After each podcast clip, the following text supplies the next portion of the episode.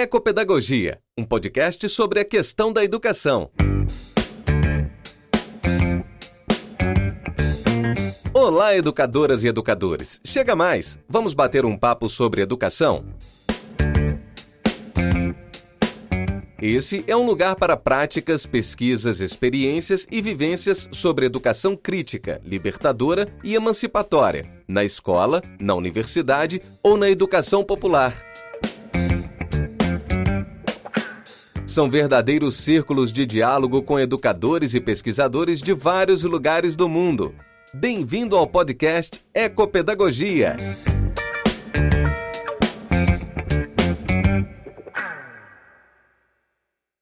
com muita alegria que nós damos início a um novo encontro na continuidade do Diálogos Freirianos, pensando educação além fronteiras. E na tarde de hoje, com uma mesa muito especial.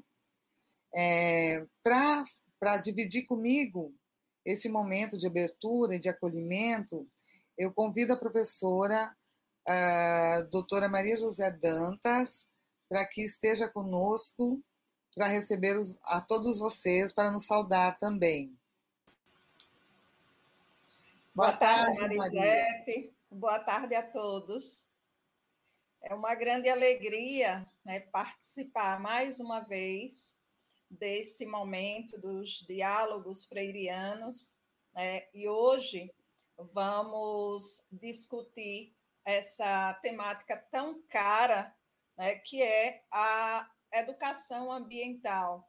Né? Hoje, nossos convidados vão falar de modo mais específico sobre essa vertente, né? que é também uma, foi também né? uma preocupação de Freire, e algo que ele é, se aproximava bastante, né, pelo seu caráter de preocupação com a natureza, com as coisas simples.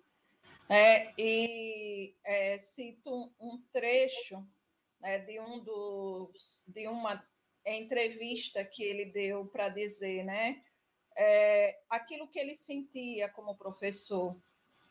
Ele disse: antes de mais nada, ser um professor tornou-se uma realidade para mim, depois que comecei a lecionar.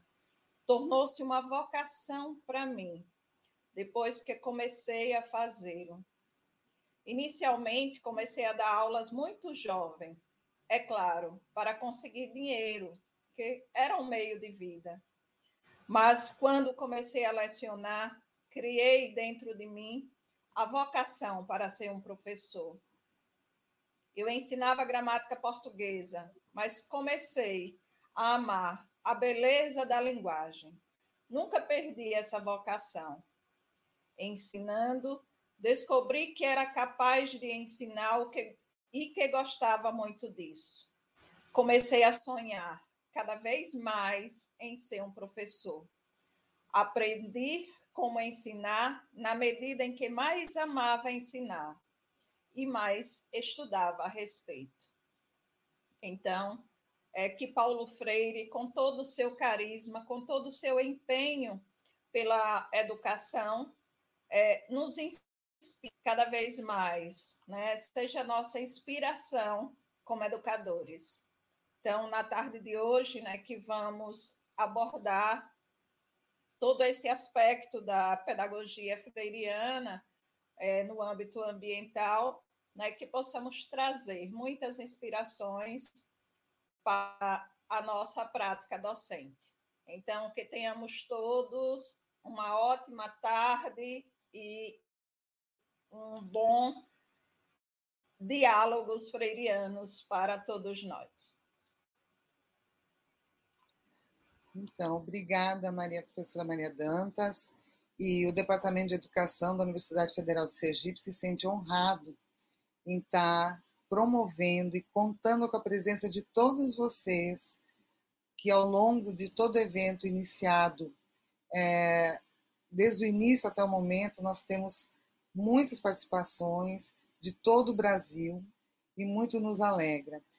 E para iniciar, antes de dar início, eh, convidar, chamar os convidados da tarde, eu gostaria de socializar com vocês dois parágrafos que Ailton Krenak, é, um intelectual indígena com o qual nós temos dialogado muito, nos ajuda a pensar um pouquinho nesse mundo que nós estamos, né? É, esse trecho está no livro Ideias para Adiar o Fim do Mundo, quando ele nos diz o seguinte: Cantar, dançar e viver a experiência mágica de suspender o céu é comum em muitas tradições. Suspender o céu é ampliar o nosso horizonte. Não um horizonte prospectivo, mas um existencial. É enriquecer as nossas subjetividades, que é a matéria que este tempo que nós vivemos quer consumir. Se existe uma ânsia por consumir a natureza, existe também por consumir subjetividades, as nossas subjetividades.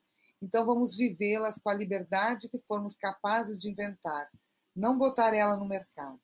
Já que a natureza está sendo assaltada de uma maneira tão indefensável, vamos pelo menos ser capazes de manter nossas subjetividades, nossas visões, nossas poéticas sobre a existência. Definitivamente não somos iguais. E é maravilhoso saber que cada um de nós que está aqui é diferente do outro, como constelações. O fato de podermos compartilhar esse espaço, de estarmos juntos, viajando, não significa que somos iguais. Significa exatamente que somos capazes de atrair uns aos outros pelas nossas diferenças que deveriam guiar o nosso roteiro de vida. Ter diversidade.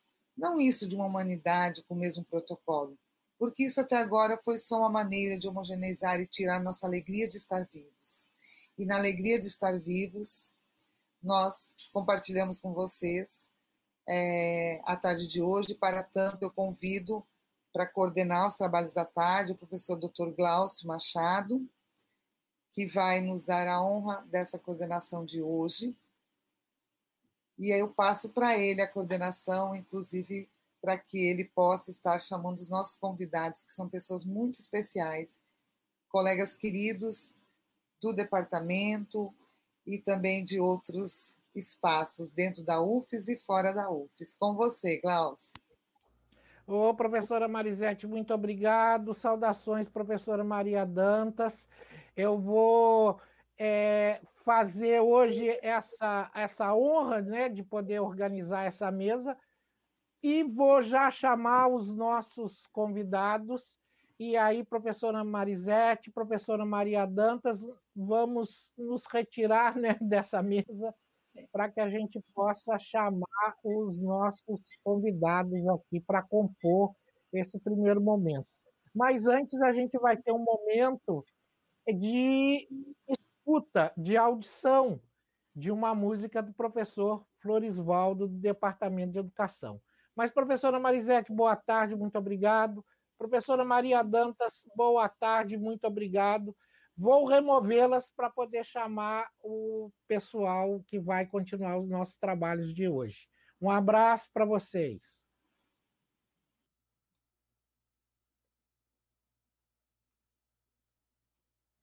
Bem, pessoal, vou convidar agora professor Floresvaldo, Genilton, que é doutorando do Prodema, professora Maria José, que é professora do DED e também do Prodema, e o professor Ivo. Mas eu agora, professores e, e demais audiência, eu vou falar um pouquinho de cada um para poder apresentá-los é, corretamente.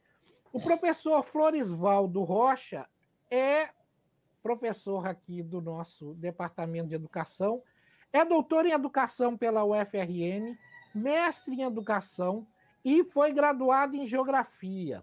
Professor titular da Universidade Federal de Sergipe, lotado no, no nosso DED desde 1996.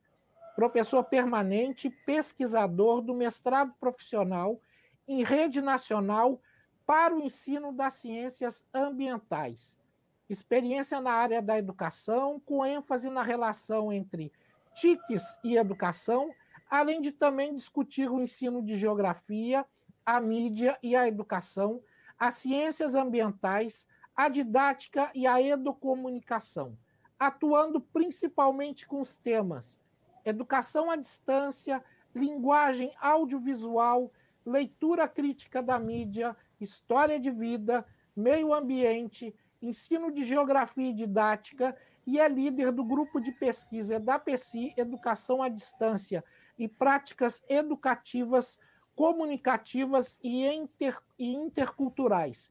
É coordenador acadêmico do Núcleo de Educomunicação do PEAC. A professora Maria José Nascimento Soares é graduada em licenciatura plena em Pedagogia pela nossa Universidade Federal de Sergipe, mestrado em Educação pela nossa UFES e doutorado em Educação pela Federal do Rio Grande do Norte. Atualmente é professora associada 4 da Universidade Federal de Sergipe e do Programa de Pós-Graduação em Desenvolvimento e Meio Ambiente, PRODEMA. Tem experiência na área de formação de profissionais na educação básica e no ensino superior, com ênfase em didática, métodos e técnicas de ensino, atuando principalmente nos seguintes temas: educação e sustentabilidade, meio ambiente e interdisciplinaridade, educação ambiental, prática pedagógica, educação escolar e não escolar, formação de professores na abordagem interdisciplinar no âmbito das ciências ambientais e atua na assessoria da equipe multidisciplinar dos cursos à distância da UFES. O professor mestre Jonielton Oliveira Dantas, que é do Prodema, é doutorando no Prodema, o nosso programa de pós-graduação em desenvolvimento e meio ambiente. Mestre também pelo Prodema, especialista em território, desenvolvimento e meio ambiente pela Faculdade José Augusto Vieira, graduado em Geografia, também pela Faculdade José Augusto Vieira, FJAV, e bacharel pela Universidade Federal de Sergipe, também em Geografia. Membro do grupo de pesquisa Formação in Interdisciplinaridade e Meio Ambiente, possui experiência em docência no ensino superior tendo integrado o corpo docente da Faculdade Dom Pedro II, daqui de Sergipe, e da Faculdade Dom Luiz. Exerceu a função de técnico em pesquisas e mapeamento no IBGE entre 2012 e 2015. Tem experiência também em docência na educação básica, o ensino de geografia de sexto ao nono ano do ensino fundamental pela Rede Municipal de Fátima, na Bahia, tem interesse nas áreas de planejamento territorial e meio ambiente, além dos temas metodologias do ensino de geografia, educação ambiental, profissionalização docente, gestão ambiental e sustentabilidade. E agora o professor doutor Ivo Dickman, da UNO Chapecó, lá de Santa Catarina.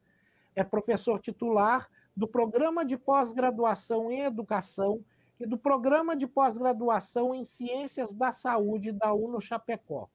Pós-doutor em Educação pela Uninove, doutor e mestre em Educação pela Federal do Paraná, bacharel em Filosofia pelo Instituto Superior de Filosofia Bertier, e o principal foco de atuação em pesquisa é educação crítica freiriana, educação ambiental e ecopedagogia, pedagogia do, do meio ambiente oprimido, e universidades comunitárias.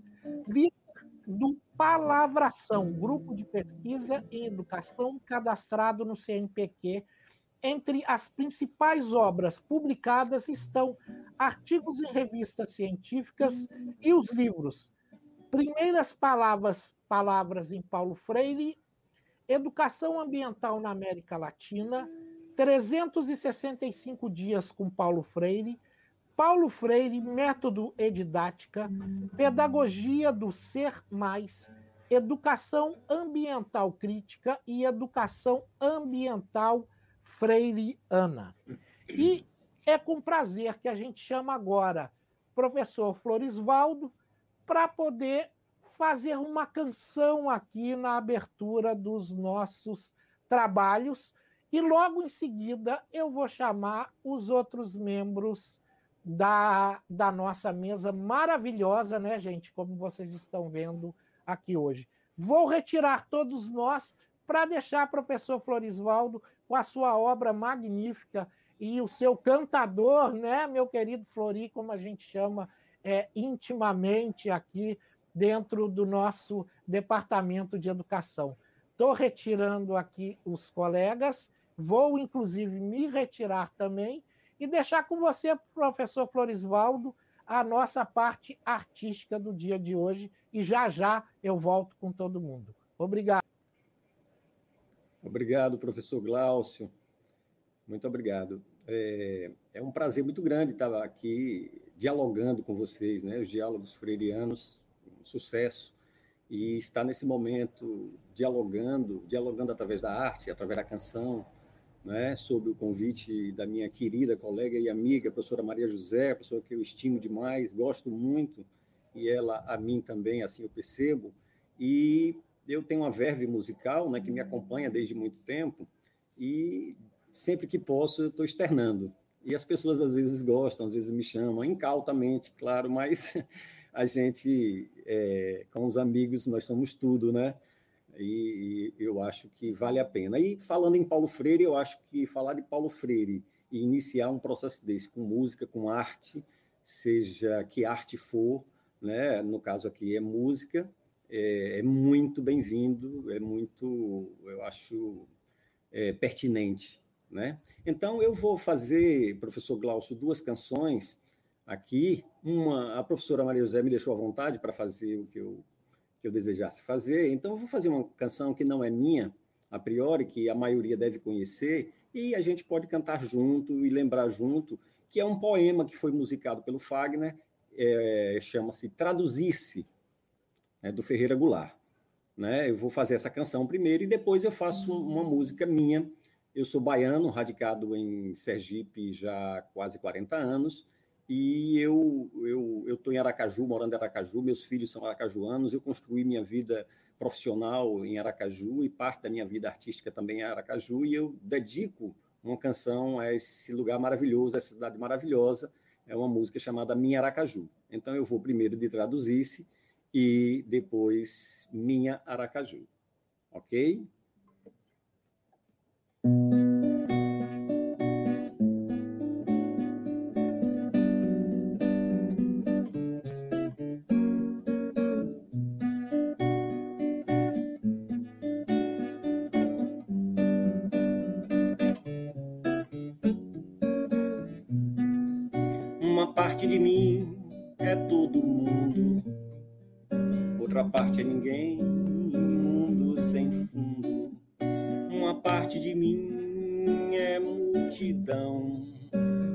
Parte estranheza, solidão. Uma parte de mim pesa e pondera, outra parte delira. Uma parte de mim almoça e janta, outra parte se espanta. Uma parte de mim é permanente, outra parte se sabe. De repente, uma parte de mim é só vertigem, outra parte é linguagem. Traduzir uma parte a outra parte é uma questão de vida ou morte. Será arte ou será arte? Será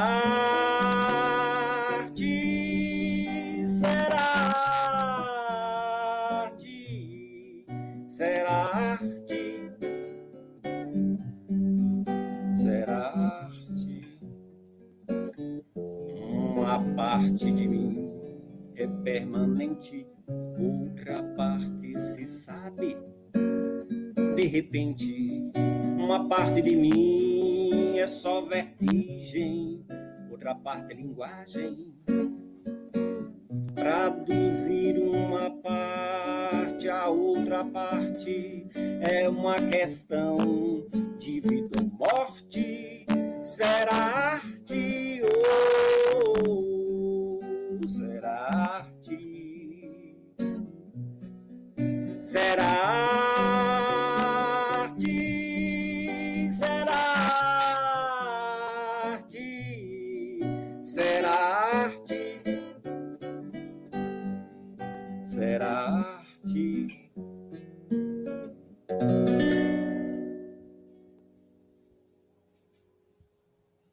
traduzisse de Ferreira Goulart um poema que exprime muito né, do que a gente precisa ser mesmo, porque a gente se divide, a gente precisa se traduzir. Né? E nesse momento, mais do que nunca, a gente está num momento ímpar da nossa história, né? somos protagonistas e sofredores ao mesmo tempo, porque é, temos é, condição de agir, mas em alguns pontos estamos de mãos e pernas atadas. Mas mesmo assim, vamos nos movimentar e vamos vencer.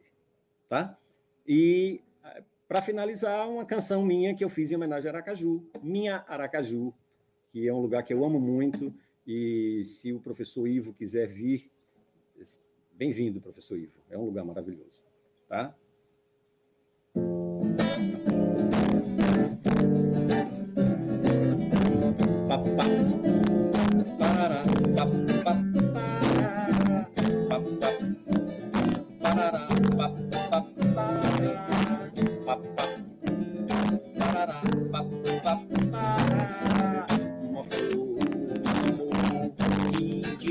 cantar. Uma cor, um calo, uma praia espera no quintal. Uma flor, um que despertar. Uma cor, um calo, uma praia espera no quintal. Caracaju, meu amor, porque você me deixou ficar.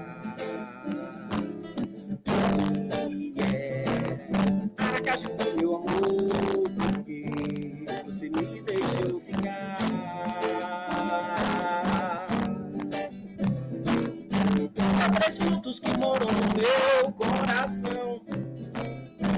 Eu arrede o balanço, o sossego e a canção. O espelho das águas da lua. Eu me motivo para te amar. Sempre. Ba,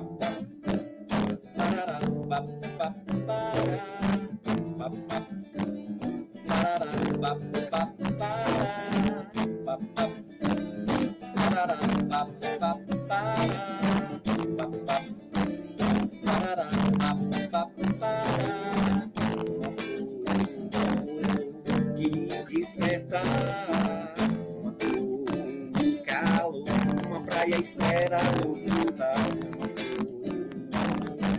que despertar uma cor, um galo, uma praia espera no quintal. Maracaju, meu amor, porque você me deixou ficar aqui? É Maracaju, meu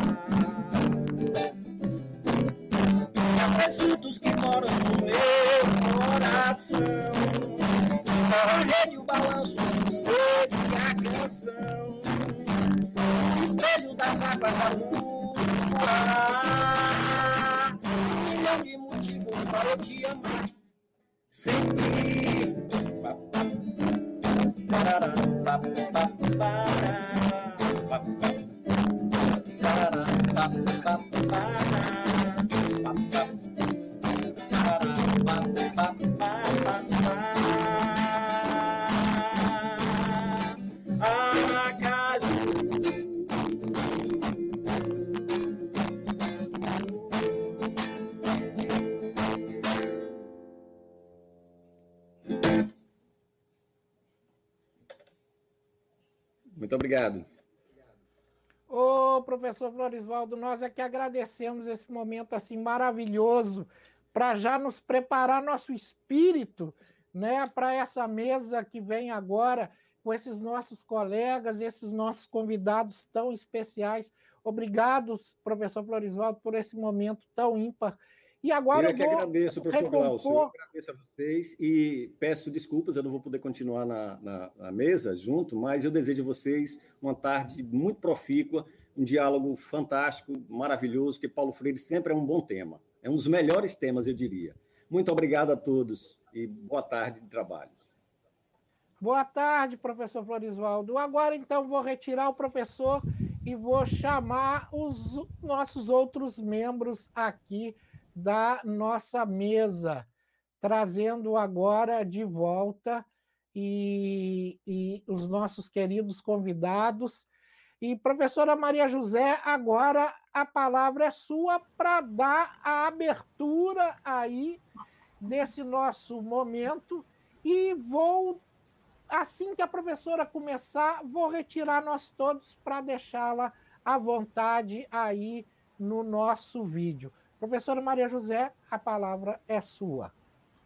Obrigada. É, boa tarde a todos e a todas. Né? Saudações aos meus colegas, que eu estou na tarde de hoje. Muito agradecida, professor Florisvaldo, pela sua presença fabulosa, fantástica, né? de, de traduzir em palavras coisas belíssimas que nós precisamos continuar revivendo e revivendo a música, a arte também dita, também explicitada pelo Paulo Freire, né? E também instigar o professor Ivo a conhecer Aracaju, que é a capital do estado de Sergipe, né? A universidade, ela fica em São Cristóvão, que é a mãe da, da que é a quarta cidade histórica do nosso do nosso Brasil, né? E dividir a tarde de hoje é um momento muito singular na vida, né? Todo profissional. Então, eu quero saudar todos os colegas, aos pesquisadores, aos professores, aos discentes da graduação, da pós-graduação, nesse processo de formação,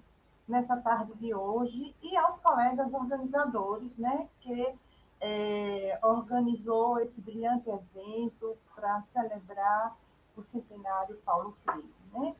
Então, eu vou fazer um preâmbulo das falas de hoje à tarde, né, para instigar também o pensamento e as reflexões que nós vamos iniciar é, nos, no, nas conversas de hoje. Portanto, o pensamento do Paulo Freire é relevante, mais do que relevante, para a formação do sujeito na atualidade, é, principalmente para nós que estamos à frente do, do, da formação, é, desse processo de formação, de escolarização de profissionais, que vão formar os sujeitos ativos que irão, com, é, com base nas suas competências profissionais, usá-las, seja no âmbito, é, no âmbito escolar e não escolar, alguns dos princípios balizadores do pensamento Freire. Né? Eu sempre digo e reforço que o pensamento freiriano ele precisa estar é, presente né, enquanto atitude, enquanto probabilidade, possibilidade de fazer essa formação. Então, nas minhas andanças, eu estou escrevendo um memorial e estou aqui. Nas minhas andanças, é, eu utilizei né, a problematização e utilizo ainda como atitude pedagógica para, para o enfrentamento das minhas ações para ensinar. Sobretudo no contexto atual, em que, em meio a tantas questões que está presente no nosso contexto, no nosso entorno, que são as questões socioeconômicas, socioambientais e outras. Então, esse norte da problematização desde é, vem, vem desenvolvendo desde a graduação, com as disciplinas práticas de ensino, que a gente chama hoje de estágio supervisionado, prática de ensino é, nos anos 2000, logo no ano 2000, quando eu adentro a universidade, ao Departamento de Educação, em que os alunos são é, convidados e organizados para elaborar projetos de ensino.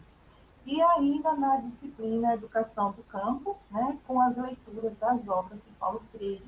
Né, nós elegemos as obras de Paulo Freire para discutir na sua íntegra, né, é, juntamente com os discentes, para discutir o quão importante e quanto atual é uma obra que foi escrita em 1972, 80, né, o quanto é importante. E, é, e outros aspectos históricos sobre a intencionalidade social de formar cidadão é, ativos com a compreensão de sua função social, porque eu entendo que todo o ato educativo há um, por trás uma intencionalidade social, que é a formação é, de bons profissionais. Né? É, e assim, né, eu também é, recomendo e consigo ler bastante José Wilton Germano, que é para dar esse entendimento desse, desse contexto histórico-social, do quanto que a educação ela está intimamente ligada com essa intencionalidade social. E aí, quando eu terminei meu doutorado, que eu adentrei por convite ao programa de pós-graduação em desenvolvimento do meio ambiente, que lá existem duas linhas de pesquisa do qual eu trabalho, que é a pesquisa, a linha de pesquisa planejamento de gestão ambiental no nível de mestrado e, na e a outra linha, de, e a outra linha é relação homem-natureza. É, homem-natureza, trabalhando a questão do ensino, da pesquisa e da extensão, eu consegui fazer alguns links do como trabalhar mais os aspectos e os princípios pedagógicos, filosóficos do Paulo Freire para nossas vidas.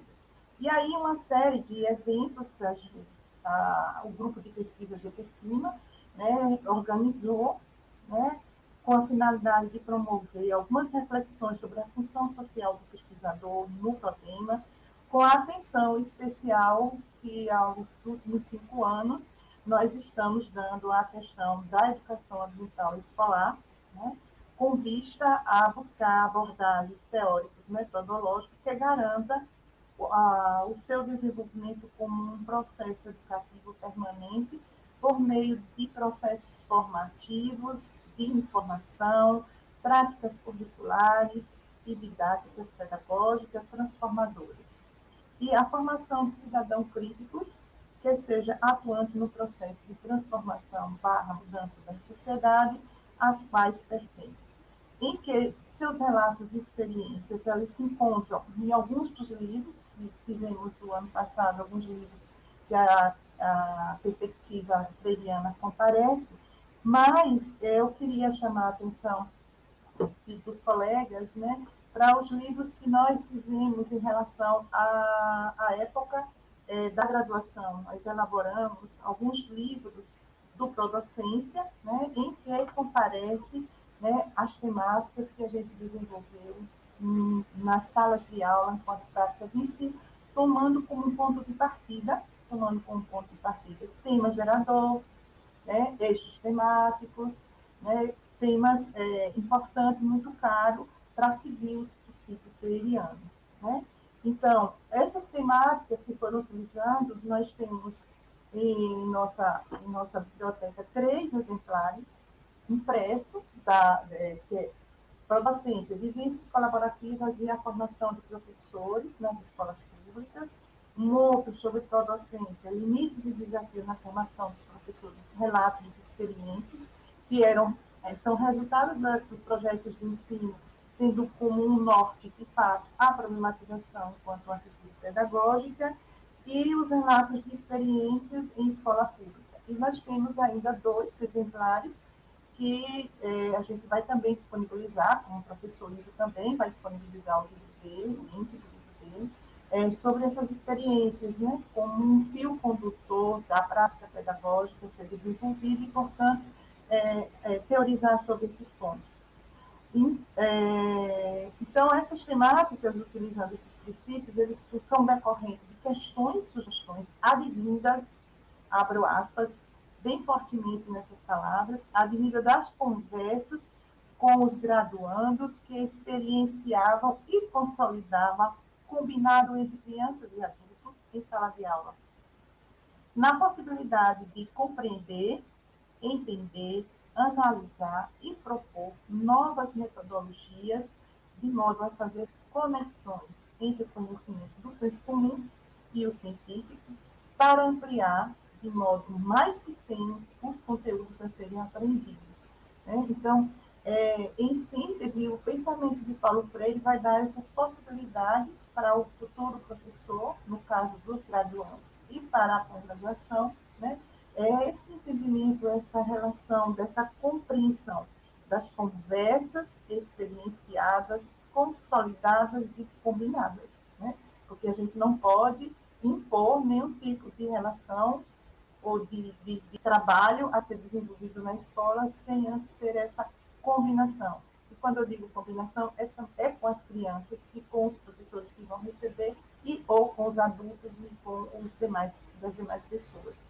Né? Então, a concepção de educação de Paulo Freire, ela possui essas bases teóricas metodológicas muito fortes, ela que permitem reorientar as premissas do agir humano na natureza e na sociedade, uma vez que esta concepção de educação ela encontra-se pautada na relação homem-mundo, Paulo Freire, 1987, e o sujeito-objeto representado pelos temas geradores.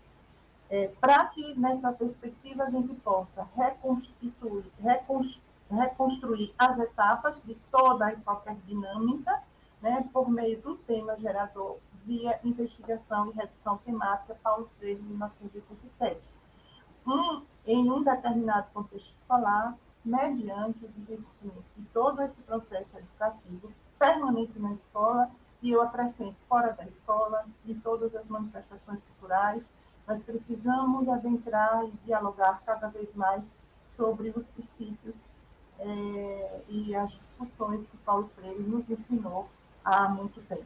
Né? Então, desse mergulho pedagógico que eu fui fazendo desde as minhas andanças na universidade, continuo fazendo ainda, com esses princípios, o GTFIMA desenvolveu alguns cursos no ano passado, nós tivemos a oportunidade de ter a presença do professor Ivo, que foi aí, daí, aí onde a gente teve esse diálogo mais presente com o professor Ivo, é, e nós iniciamos para refletir um pouco é, a formação de sujeitos ecológicos numa perspectiva interdisciplinar. E para exemplificar um pouco dessa nossa trajetória, das nossas pesquisas, né, e da nossa e da, da, perspectiva da materialidade dessa ação, o doutorando Junielto né, realizou em um, um, um, primeiro curso, como parte dos seus estudos doutorais em, 19, em 2019, de modo presencial, numa ação que nós fizemos do Departamento de Educação, e em 2020, né, ele foi, é, ele desenvolveu um curso de moto remoto de aperfeiçoamento com 180 horas, que foi intitulado Educação Ambiental e a, a profissionalização docente, para os professores da educação básica, como sendo um desdobramento da tese intitulada Repertório de Saberes da Profissionalidade, da profissionalidade docente, elementos para uma pedagogia ambiental, o qual será apresentado nesse momento. Então, é, então passa a palavra para o Jonielto, que ele compareça aqui na nossa sala, para ele é, traduzir né, a experiência que ele realizou, tomando como ponto de partida, tomando como princípios alguns fundamentos da, da alguns fundamentos dos princípios freirianos de fato para dar materialidade e, portanto, dar robustez à sua tese, do qual eu estou orientando juntamente com o professor Bernard Charlot. Né? Então, eu passo a palavra agora para o, o Joniel, doutorando, sobre a nossa responsabilidade. Ele vai dizer um pouco da sua trajetória, de como realizou o curso, desdobramento desse curso para a educação básica no Agreste Sergipano, e depois o Jonielto convida o, o, professor Igor, o nosso ilustre convidado da tarde de hoje. É isso, é com você, Jonielto. Obrigado, professora Maria José. É, quero iniciar é, dando boa tarde a todos e a todas aqui presentes, acompanhando a, esse, essa tarde né, de, de conhecimento, diálogos freirianos. Quero agradecer a, a, receptividade né, que a gente teve aqui da professora Marisete e da professora Maria José Dantas, é, a apresentação feita pelo professor Glaucio, né, e agradecer muito ao professor Florisvaldo por, por nos presentear com, essas, com essa arte, né, é, que é muito importante nos, nos, tempos, nos momentos que a gente está vivendo é, historicamente no Brasil. É, eu quero é, iniciar é, falando um pouco sobre como se deu esse processo de, de investigação acerca da relação Paulo Freire e a educação ambiental. É, a minha trajetória dentro do, do, do, do, Prodema, né, eu sou geógrafo de formação, né, licenciado em geografia, e a minha trajetória no Prodema, com, já com a orientação da professora Maria José, foi na busca de investigar né, a, a educação ambiental, a operacionalização da educação ambiental nas escolas, né, em sala de aula. Né? Então, é um trabalho que é, foi feito junto a professores né, da educação básica, é, professores que haviam concluído cursos de especialização e de, e de é, complementação pedagógica, né, para ver como esse conhecimento né, na área de educação ambiental estava contribuindo para, de fato, a sua a operação, a operatividade desses conhecimentos em sala de aula. Então, a, a minha trajetória no Prodema, sobre a, sobre a orientação da professora Mário José, é, desde o mestrado e agora no doutorado, é, é, nesse sentido, né? E ela tem me aproximado muito do, da, do pensamento freiriano, né? Então, eu agradeço muito à professora Maria José por ter é, me inserido, e ela faz isso com todos os seus, os seus orientandos, né? É, inserido no, no, contexto das discussões sobre Paulo Freire. Isso através da, dos cursos de extensão, através das disciplinas, né? É, que a gente faz o estágio, é, o, o, o, estágio docente.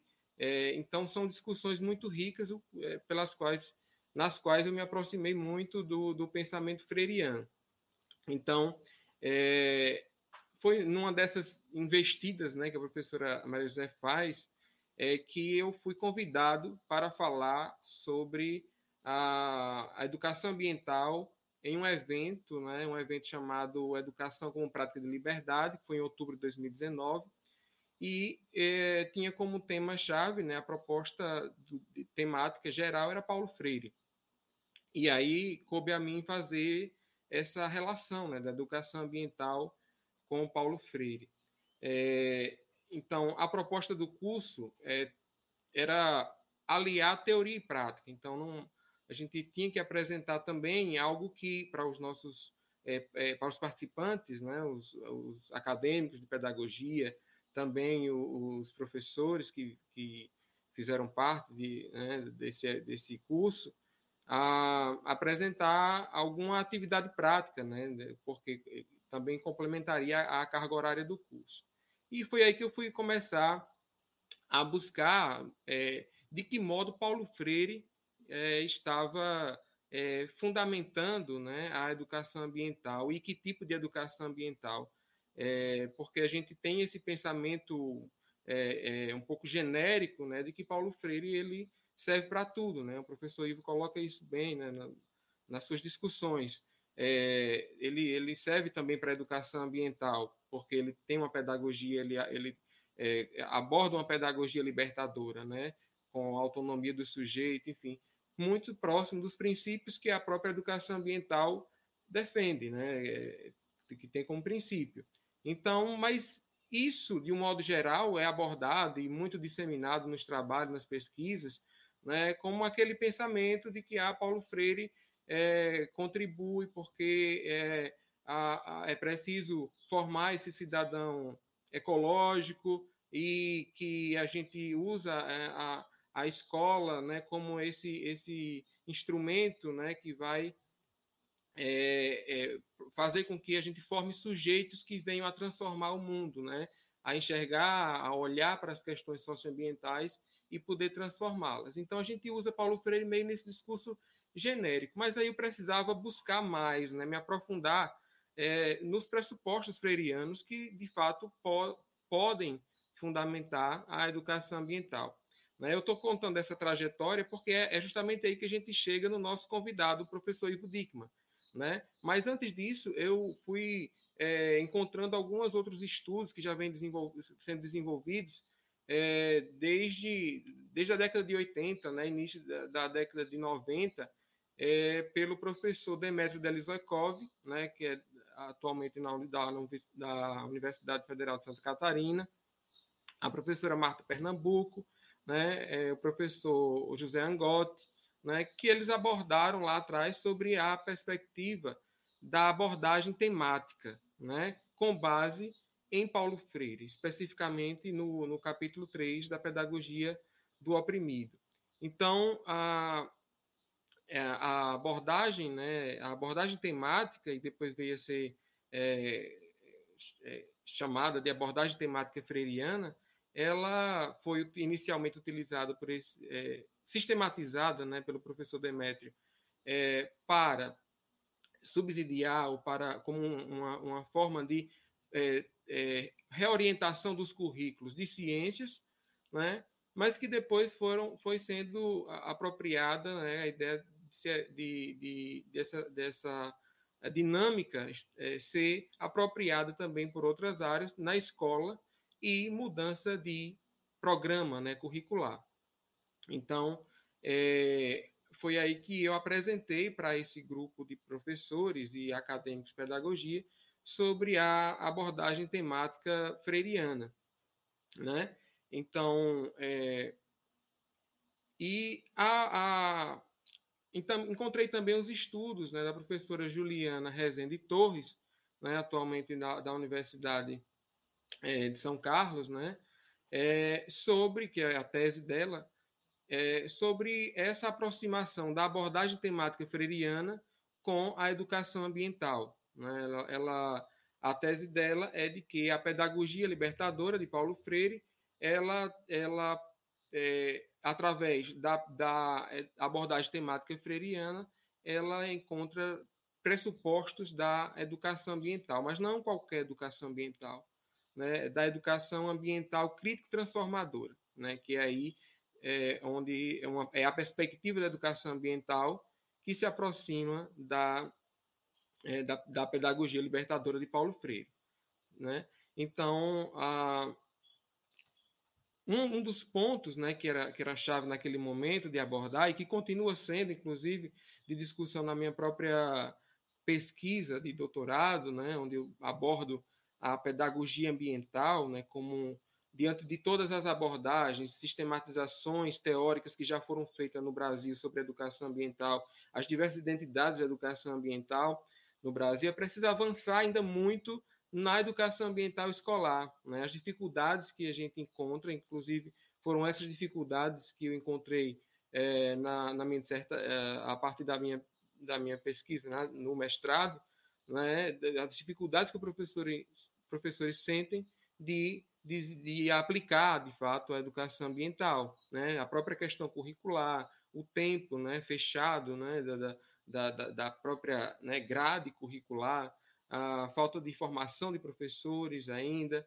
É, então, são visões ainda é, é, é um tanto é, é, limitadoras e que, de fato, dificultam a educação ambiental em sala de aula. Então, é, justamente nesse contexto né, de, de, de, aplicação da, da, educação ambiental em sala de aula que eu desenvolvo a tese da pedagogia ambiental, de que é preciso uma mudança na própria pedagogia para que a educação ambiental se insira, né, de fato, como algo sistêmico dentro da escola e comunidade escolar. Então, a, a abordagem temática freiriana, apesar de, ter, de estar focada na mudança, né, na reestruturação curricular, é, ela, ela nos ajuda a pensar a, a dimensão ambiental dentro da escola e na comunidade a partir de outros, de outros pressupostos, que é o foco nos temas geradores, né? É, e não mais na conceituação né, científica. A conceituação científica, a partir da, da abordagem temática, ela entra é, como é, é suporte, né? ela está subordinada aos temas geradores. E o próprio, o próprio Paulo Freire coloca que ah, os temas geradores eles são importantes na, nessa construção porque é, eles vão, a partir deles, da problematização que eles é, é, promovem, é que se desdobram em outras temáticas e que, e que lançam novos trabalhos, né, novas tarefas né, para os educadores, para a própria comunidade escolar. Então, a, a pedagogia, a, abordagem temática freiriana ela tem como foco a, os temas, né, os temas geradores, né, e ela é, tem uma, uma contraposição, uma, ela é contrária, digamos assim, ao próprio currículo tradicional, né, focado que o foco é justamente na, na, na conceituação científica. Né? Então, há aí essa, essa perspectiva e esses trabalhos desenvolvidos lá, lá desde a década de 90 pelo professor Delizoikov, pela professora Marta Pernambuco, eles repercutiram, né, pontualmente, claro, é, em algumas escolas, em algumas é, universidades, é, justamente nesse sentido de promover essa, essa reorientação curricular, essa reorganização. Então, tem várias experiências, não vou citar aqui, mas lá na própria cidade do, do professor Ivo, né, tem uma experiência exitosa com, com o EJA, né, com a educação de jovens e adultos, enfim, é, lá em Chapecó, e a, a partir daí foi se investigando mais, né? E, e, aí é o que eu queria colocar essa, essa aproximação da abordagem temática freiriana com a educação ambiental. Então, a, e aí, o, com base no, na, nas etapas que o professor Delizoikov coloca, né? É, são cinco etapas para fazer a abordagem temática. Eu não vou me aprofundar nelas aqui, mas vocês podem consultar todo esse material de referência, professor Demetrio Delizoikov, professor. É, até a, a, a, questão colocada, é, a problemática colocada anteriormente também é, é, na, minha, na minha busca, né? As questões colocadas pelo professor Loureiro também é, é muito importante para a gente compreender essa perspectiva crítica da educação ambiental na escola, né? Ele também tece alguns, algumas é, é, questões né, voltadas para essa dificuldade, né, ou essas, ou essas operatividades dentro da escola. E, para finalizar, é, eu gostaria de, de, de, abordar aqui que a, a questão da, da, abordagem temática na, na reorientação curricular e na própria, e na própria é, construção né, desse ecossistema né, é, comunicativo, educativo, envolve a, a, a, a reunião né, dos pares, de todos os envolvidos, de todos os interessados. Então, há uma aproximação muito forte né, com a comunidade escolar como um todo, com a comunidade na qual a escola está inserida, para que, de fato, haja, um, um haja êxito nesse processo. Né? Então, a, a abordagem temática ela vai buscar as situações limites né, dos que, é, que impedem, como o próprio Paulo Freire colocou, que impedem a humanização.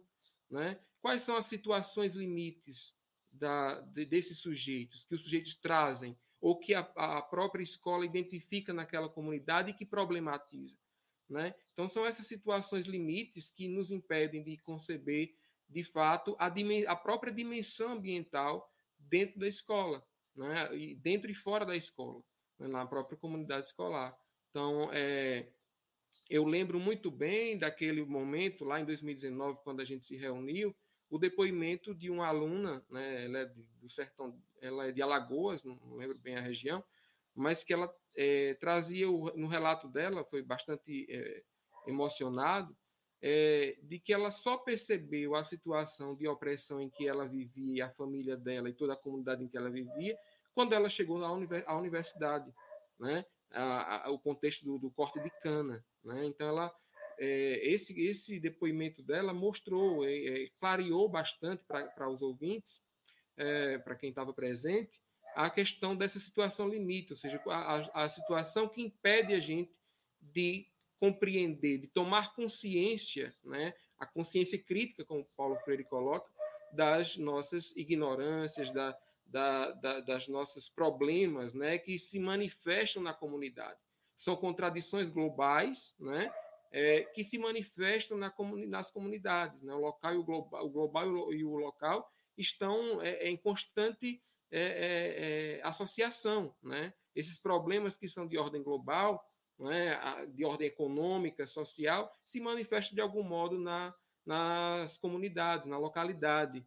E hoje, mais do que nunca, a gente percebe é, isso né, é, diante dos processos de exploração econômica é, e as próprias decisões políticas que vêm sendo tomadas em relação a, ao meio ambiente. Então, a abordagem temática ela permite com que a escola ela construa um novo projeto político-pedagógico que envolve currículo, que envolve gestão, que envolve principalmente uma nova concepção de sujeito, né? Esse sujeito é, na sua relação com o mundo, como coloca Paulo Freire, e que às vezes a gente tem é, uma relação uma visão equivocada sobre o que é o meio ambiente e ao longo da nossa é, eu lembro da nossa formação a gente foi tendo recebendo na escola várias várias concepções de meio ambiente. Né? É, ah, nós, é, o meio ambiente é tudo que, que, está em nossa volta, o meio ambiente somos nós, para é, remeter a uma questão orgânica do, do ser, mas é, e, e, nós somos no ambiente, né? Porque nós aprendemos, convivemos e nos formamos no ambiente, né? Então, é, o, a, essa concepção do, do freiriana, ela vem muito agregar a nossa visão da educação ambiental e não, não olhá-la como uma caixinha, né? Como como algo que, que é feito lá no projeto, um projeto é, na Semana do Meio Ambiente, essas questões todas que a gente já, já sabe. Né? Então, é, ver de fato como algo mais. É, tratar de fato como algo mais sistematizado. Então, é, é, isso que eu queria abordar aqui inicialmente, depois a gente vai ter um momento para mais discussões, porque é, foi justamente nessas investigações que eu encontrei, né, tive a, a felicidade de, de, encontrar o professor Ivo Dickman, né, que muito é, é, nos atendeu ao, ao, convite, muito bem nos atendeu ao convite de participar do curso de formação de professores lá no, no, no foi no ano passado, né, em educação ambiental para professores aqui da, da, da rede estadual e municipal aqui da região centro-sul de Sergipe, é, e, a, e a partir daí foi muitas trocas, muitas conversas e disponibilizou o livro Educação Ambiental Freiriana para todos os professores, para enfim estar tá disponível para quem tiver acesso.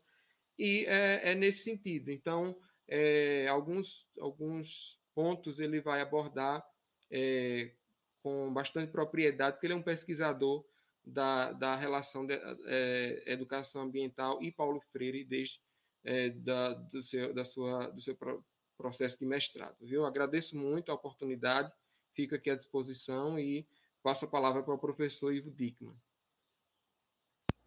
Obrigado, professor Jonielto. É, eu já vou chamar o professor Ivo já já, hum. mas eu antes gostaria de dar alguns recados aqui para o pessoal. É, um deles é que, por favor, coloquem suas perguntas aí no nosso chat para que a gente possa, a partir do final da palavra do professor Ivo, a gente poder fazer uma meia hora de debate. Infelizmente, o nosso tempo é curto, não dá para a gente poder fazer mais do que isso. Pediria para quem está aqui no nosso chat que curtisse o nosso canal do DED, Desce um joinha aí no nosso, no nosso evento. E também é sempre bom, e eu sempre peço que coloquem aí no chat as cidades de onde vocês estão, até para a gente ter uma noção. Né? O, o, o, o Jonielton ele é geógrafo, então ele sabe a importância da gente montar um mapa né, na nossa cabeça e, e, a gente entender aonde que esse nosso evento está chegando. Eu vou agora, então, sem mais. Ah, e, e a última coisa, em breve a lista de chamadas, tá, pessoal? Antes que perguntem, professor, já colocou o link da lista de chamadas? Aguarde um momentinho que vou colocar.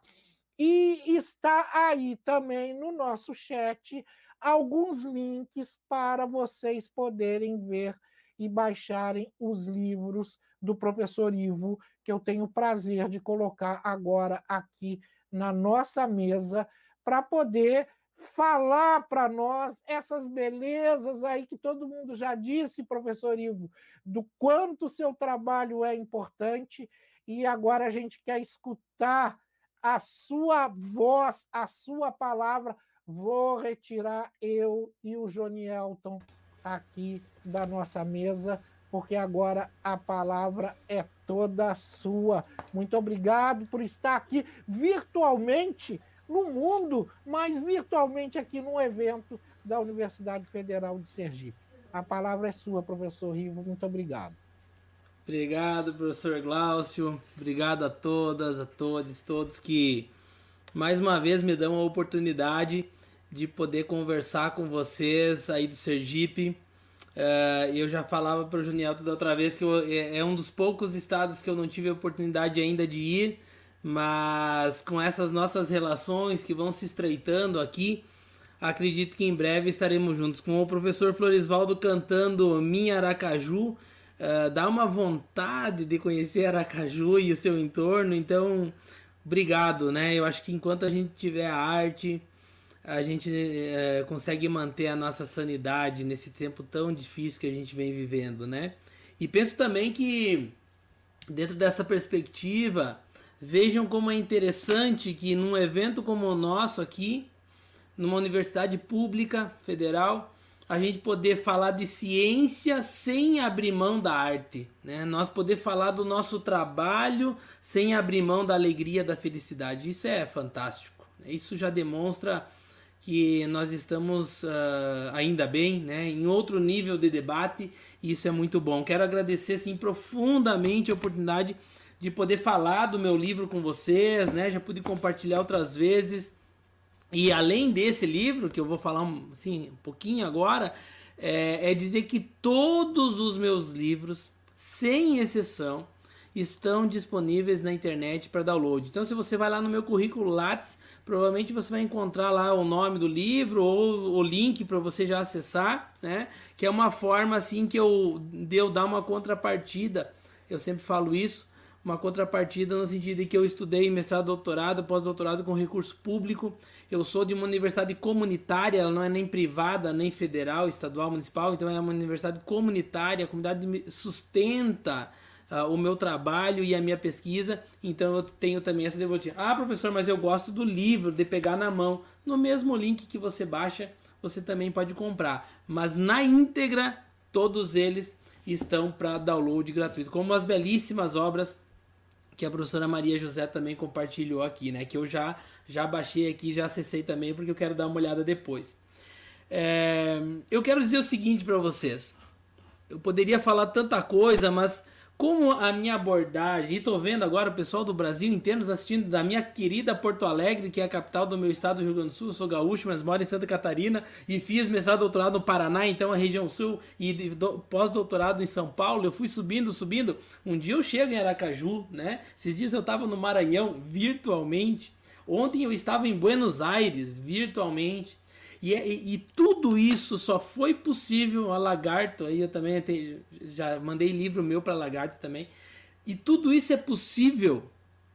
Eu só consigo estar em todos esses lugares porque eu sou um pesquisador. Olha que interessante. Olha, você que está me ouvindo aí, eu vi tantos comentários aqui, tem tanta gente do Brasil inteiro, né? Se você está me ouvindo, inclusive o pessoal aqui de Florianópolis, ó, do meu estado.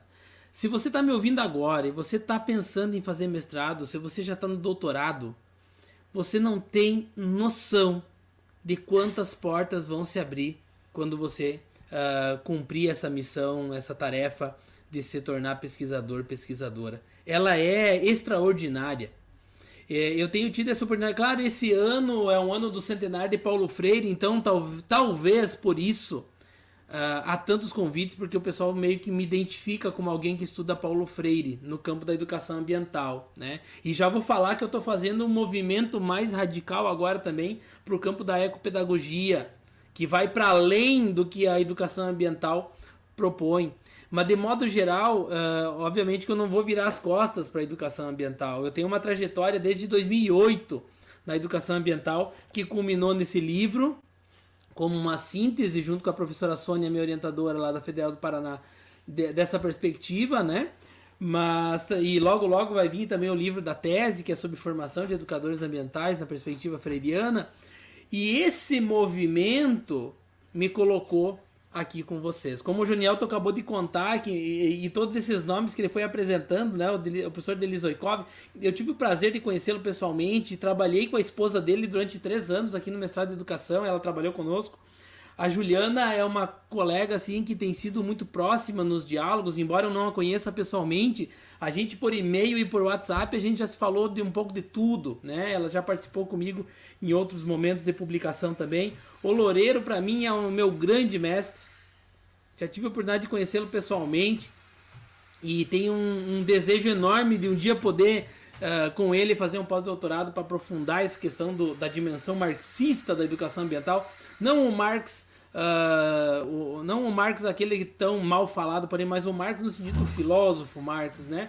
O Marx que pensou a relação sociedade-natureza, seres humanos em sociedade, e é ali que se instala a dimensão da educação ambiental que nós acreditamos como educação ambiental crítica, né? Então esses nomes que o Juniel comentava antes me fazem tão bem só de ouvir, né? só de ouvir, porque sem dúvida é, estão e eu estou dentro de um movimento onde eu vou me aproximando sistematicamente desses autores dentro dessas perspectivas. E o Junielto vai ver daqui um pouco ele termina o doutorado, ele também já vai fazer parte e já é parte desse grupo, assim com as profs, as suas orientadoras, né? Então, assim, o que, que eu poderia dizer para vocês, ouvindo a prof. Maria José, ouvindo o Junielto, escutando, né, acalentando a alma com o professor Florisvaldo?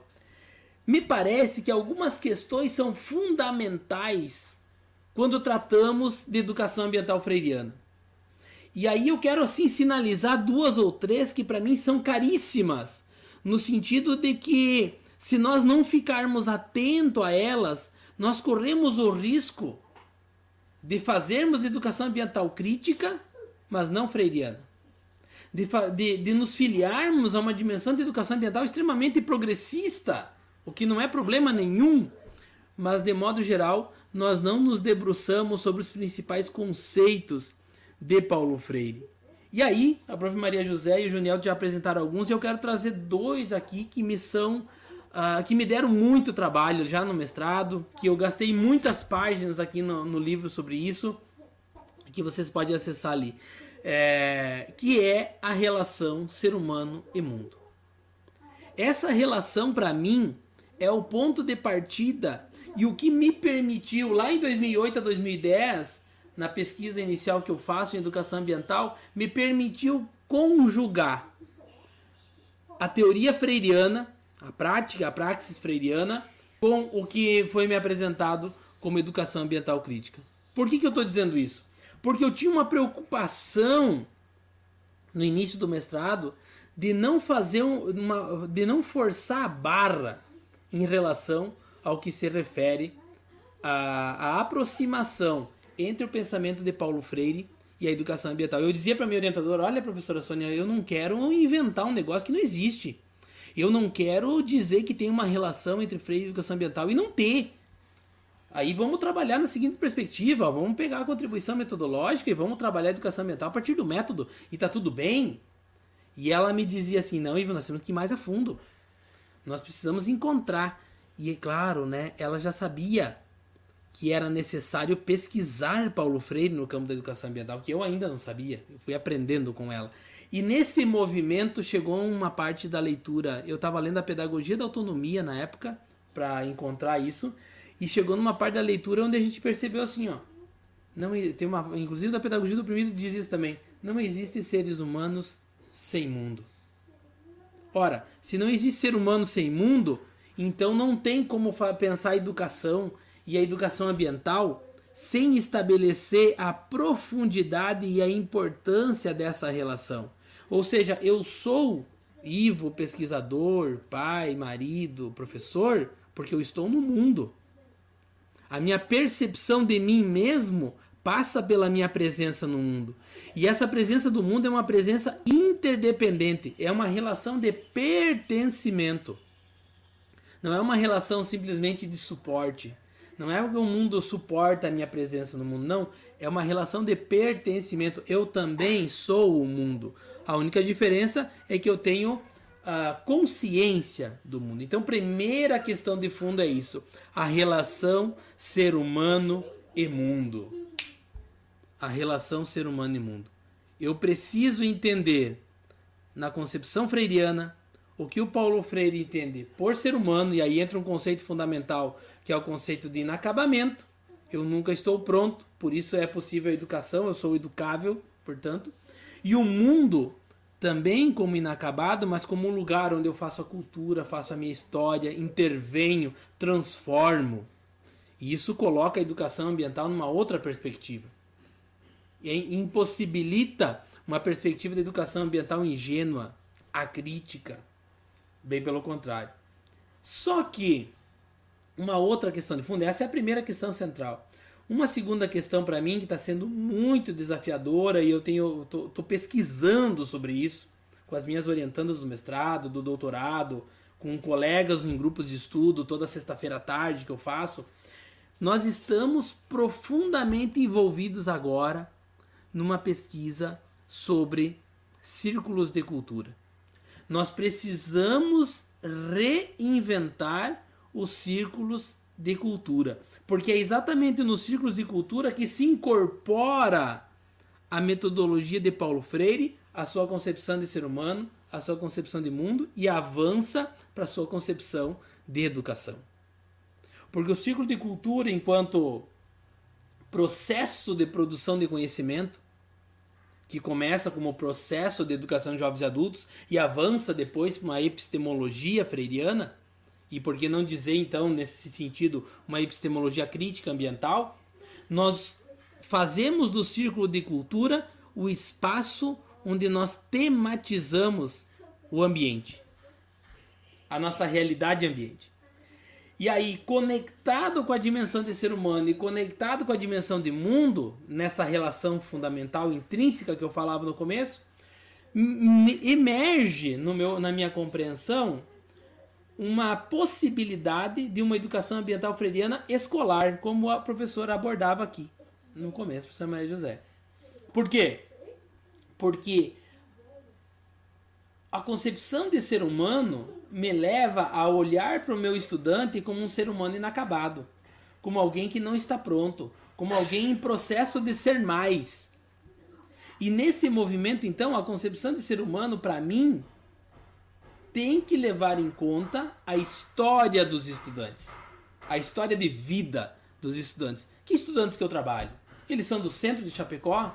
Eles são do bairro de Chapecó? Eles são do interior de Chapecó? Isso é uma questão de fundo para mim. Eu não consigo educar sem saber isso. Para mim é um pré-requisito, é um pressuposto pedagógico saber a história de vida dos meus estudantes. Porque a partir daí, então, eu freirianamente consigo intervir, se relacionar dialogicamente com esses estudantes. E a segunda questão, conectada à dimensão de, de mundo, né, e, e que me leva né, depois para uma síntese que eu já vou dizer qual é, a concepção de mundo implica em tomar também como pressuposto da educação ambiental freiriana o entorno da escola. Eu não posso produzir uma educação ambiental crítica freiriana se eu não considero o entorno da escola. O entorno da escola é o meu mundo e a história de vida do meu estudante é o meu ser humano. E essa relação, ser humano e mundo, entorno da escola, história de vida do estudante, é o que vai me possibilitar fazer na escola uma educação ambiental freiriana. E esse movimento que permite, dentro de um círculo de cultura, que pode ser uma aula, aí podemos discutir num outro momento, né, exatamente o que é o círculo de cultura e como é que se, como que se executa isso do ponto de vista prático, né? Enquanto prática pedagógica. E eu estou tentando produzir aqui enquanto uma didática freiriana, tá? a partir da investigação temática desse entorno da escola, codificando e decodificando temas geradores para debater com esses estudantes, porque a educação a partir daí passa a fazer sentido para esses estudantes. Eles conhecem o entorno da escola melhor do que nós. E ao estabelecer os temas geradores para problematizar na perspectiva da intervenção, é que surge o último momento do círculo de cultura, que é o desvelamento crítico. É o desvelamento crítico que faz com que eu, ao debater com o meu estudante o entorno da escola, eu consigo compreender melhor essa realidade. E eu compreendo a realidade para intervir na realidade. Portanto, eu tenho aqui uma perspectiva freiriana de trabalho pedagógico numa dimensão que considera a questão ambiental, ou melhor, socioambiental, como ponto de partida para produzir conhecimento, mas um conhecimento pertinente, um conhecimento encharcado de sentido, um conhecimento que leva à ação. Porque o tema gerador que emerge da situação limite implica, ao desvelar essa realidade, em um ato limite, que é intervir na realidade. Por isso a gente não produz conhecimento só como se fosse tijolinho, né, um em cima do outro construindo uma parede. Nós produzimos conhecimento no sentido de adensar gnosiologicamente, epistemologicamente, o conhecimento, o aprofundamento do conhecimento para desvelar a realidade e para intervir na realidade.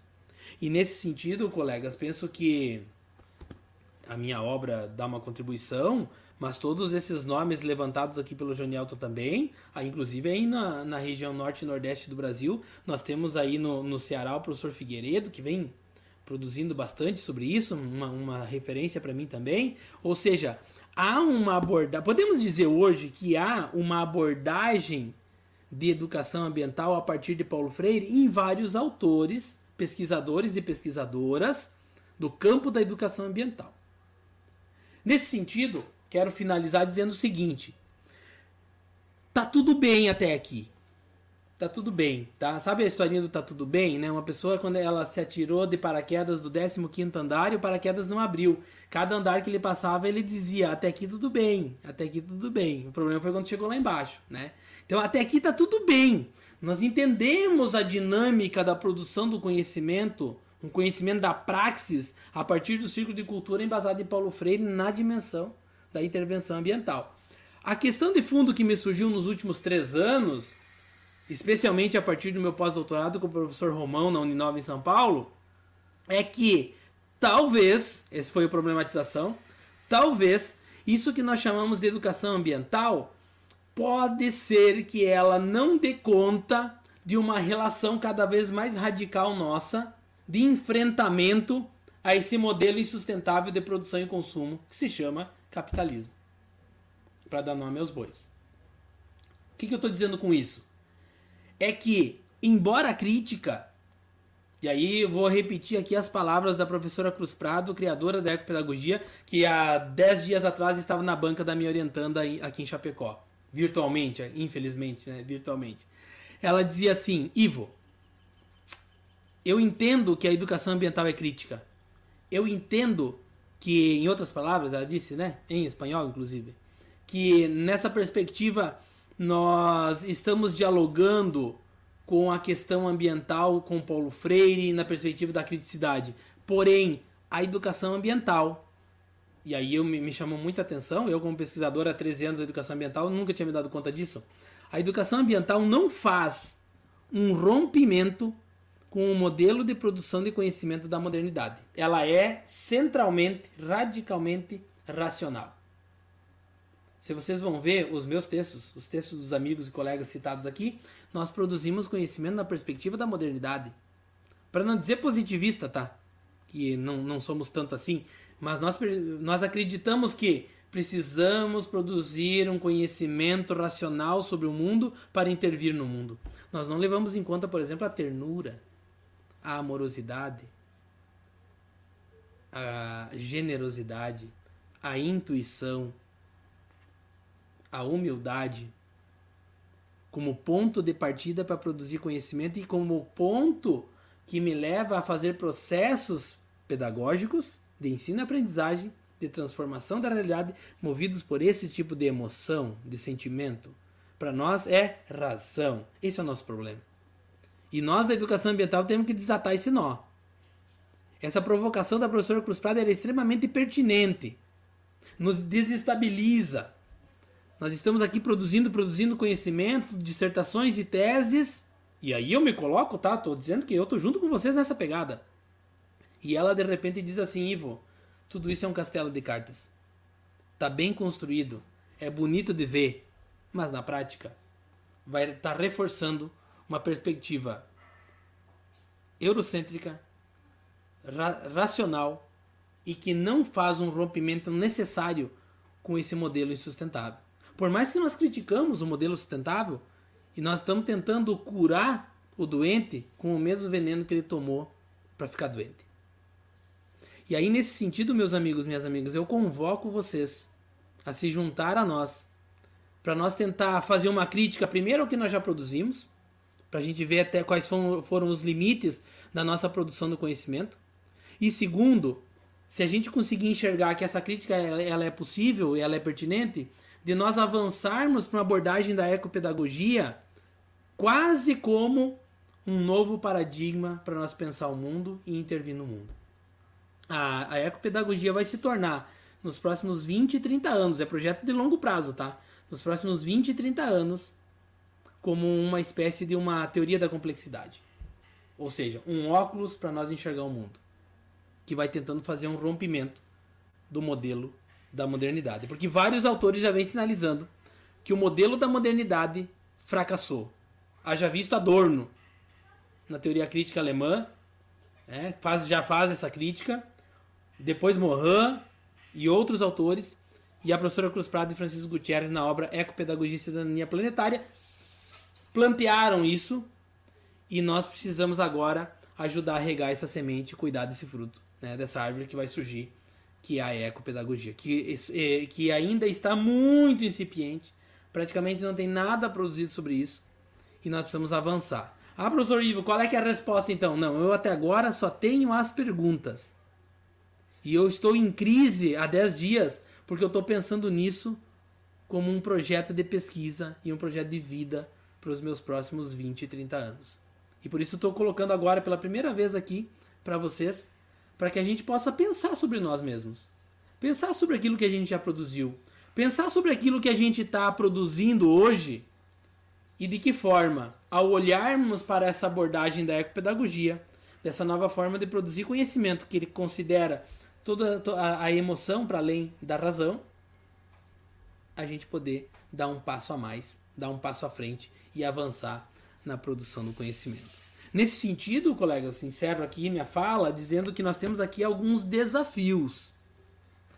Partir do contexto concreto, que é o entorno da escola, olhar para o nosso estudante. E aí, nosso estudante é o menininho a menininha lá da escola, mas é também o nosso mestrando e nosso doutorando, que está aqui, né? O Juniel, os colegas, minhas orientandas.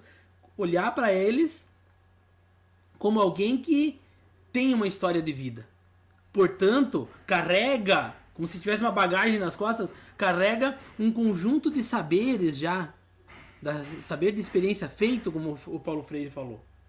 Que às vezes é da experiência, mas também às vezes é da, da pesquisa, não é? E aí, nesse movimento, estabelecermos diversos ciclos de cultura, acertando e errando desse, dentro desse movimento, porque, como dizia o Freire, a melhor maneira de pensar certo é não ter tanta certeza daquilo que a gente pensa. E me parece que a ecopedagogia vem como essa abordagem que desestabiliza a nossa forma de pensar, que redimensiona a nossa forma de ver o mundo.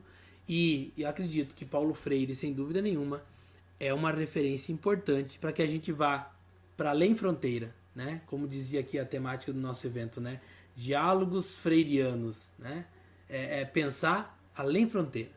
E aí me parece que a ecopedagogia, que tem como base o diálogo de Francisco Gutierrez, Cruz Prado, Moacir Gadotti e Paulo Freire pode nos ajudar a avançar para além das fronteiras do pensamento que nós estamos acostumados, que nós fomos formados por isso, né? Então, a partir daí, nós avançar para outras fronteiras para além do que nós já sabemos. É, deixo aqui com vocês uma mensagem que eu lembro do professor Marcelo Gleiser, né, aquele físico brasileiro que é, mora nos Estados Unidos desde os anos 80. Ele diz que o conhecimento é uma ilha e, e, e, a borda da ilha é a fronteira com o desconhecido. Então, quanto maior a minha ilha, quanto mais eu conheço, maior é a minha fronteira com o desconhecido. E me parece que essa abordagem, que eu já falava disso para vocês na outra vez, que eu essa abordagem me permite entender que quanto mais eu conheço, mais se abrem horizontes do novo. Talvez por isso a professora Cruz Prado consegue enxergar coisas que nós ainda não enxergamos. E nós temos que ir nessa esteira olhando também uma forma como ela olha o mundo, para que nós possamos avançar de uma educação ambiental, embora crítica e freiriana, a partir daqui, tomando isso como base, como sustentação, a gente avançar para a produção de conhecimentos na dimensão da ecopedagogia. É isso, me coloco agora à disposição aqui para a gente dialogar, para a gente conversar, para que a gente possa ter, seguir tendo uma tarde aqui super agradável como estamos tendo. Professor Glaucio, por favor. Professor Ivo, que maravilha isso. Vou chamar de volta aqui para a nossa mesa o Jonielton e a, a professora Maria José, para que a gente possa compor a, agora esse momento de perguntas. O pessoal aqui fez várias indagações e quero trazer aqui o que eu vi no chat, professor Ivo, uma quantidade assim de, de parabéns e de quanto a sua fala é, chamou a atenção do, do pessoal do sentido de pensar a ecologia. Eu, eu não sou dessa área, eu sou uma pessoa meio maluca, mas não sou dessa área. Eu sou informata na educação e sou sociólogo da religião. uma coisa assim, um, um, pé numa coisa, um pé na técnica e outro pé no outro lado.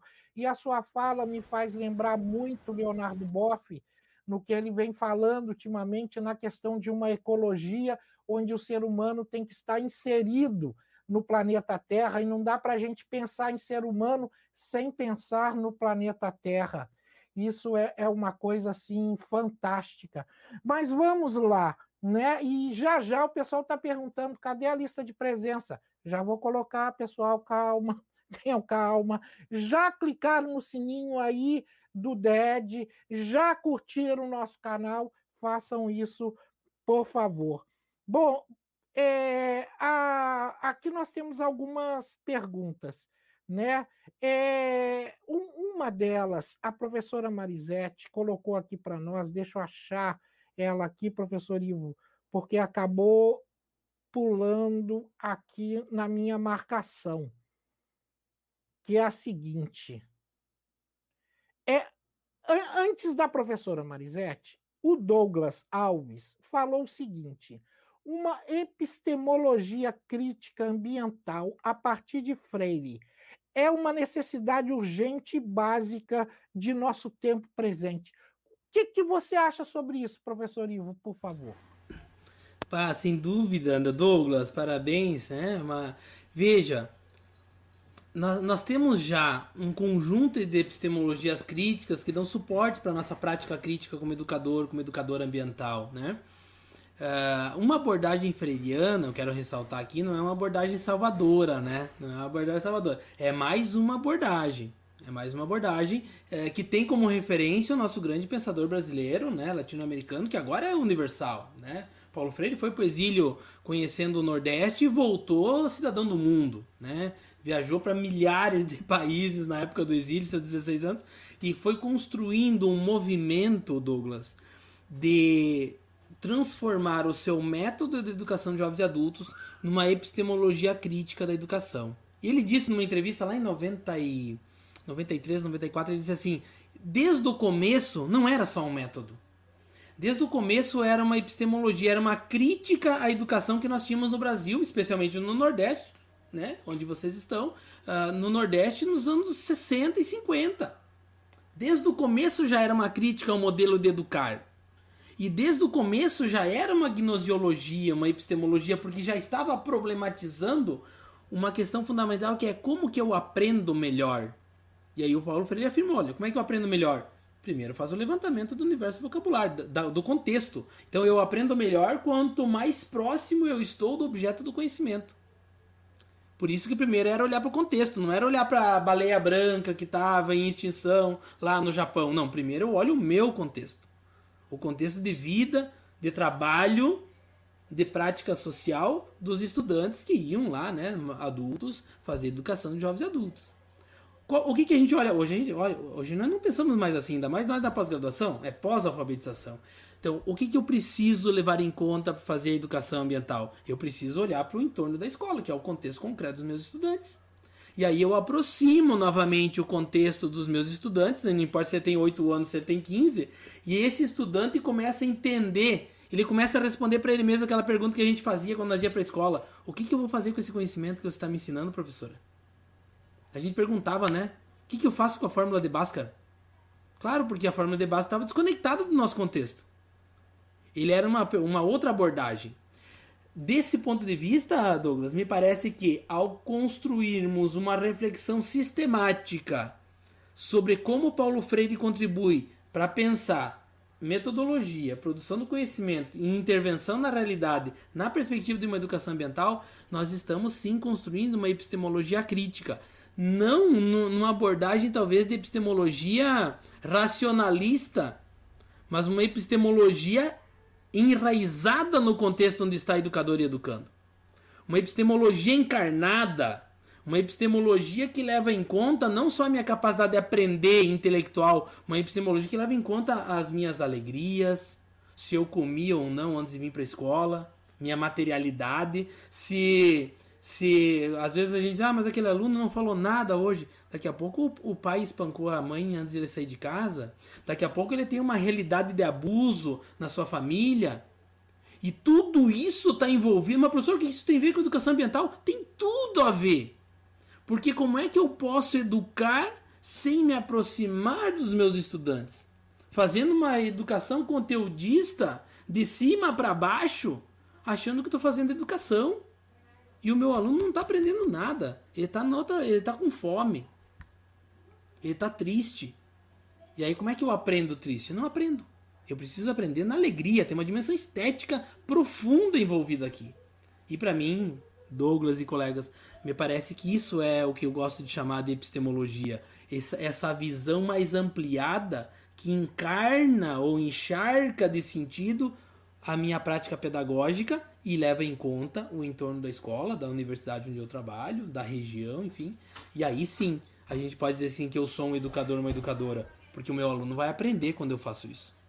Aí o foco é na aprendizagem, não é na ensinagem, né? A gente faz esse movimento de descolamento. O foco é no que o aluno precisa aprender. Eu sou o mediador. E aí eu acho que a gente constrói uma epistemologia crítica dentro de uma perspectiva freiriana, sem dúvida nenhuma. Muito bom, professor Ivo. Eu vou fazer uma rodadazinha já já. Tem mais uma pergunta para o professor Ivo, mas eu também gostaria de escutar a professora Maria José e o professor Johnny Elton também. Então, e a gente só tem 30 minutos.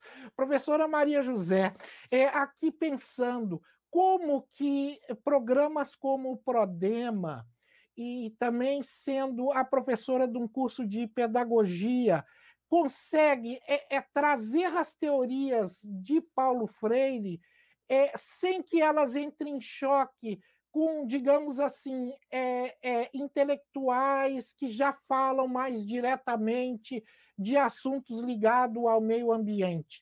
Né? Como um, um, resumindo, como que um intelectual que à primeira vista todo mundo pensa que ele é apenas para educação, para formação de professores, chega num ambiente como esse, que é de formação de profissionais para lidarem com o meio ambiente.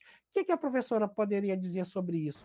E o Johnny Elton aproveita também você como aluno, como você se sente perante os outros colegas, é, trabalhando essa temática que aparentemente para quem é leigo como eu e como muitos de nós aqui não estudamos o meio ambiente, como que a gente recebe Paulo Freire no meio de programas como esse? O que, é que vocês poderiam dizer para nós?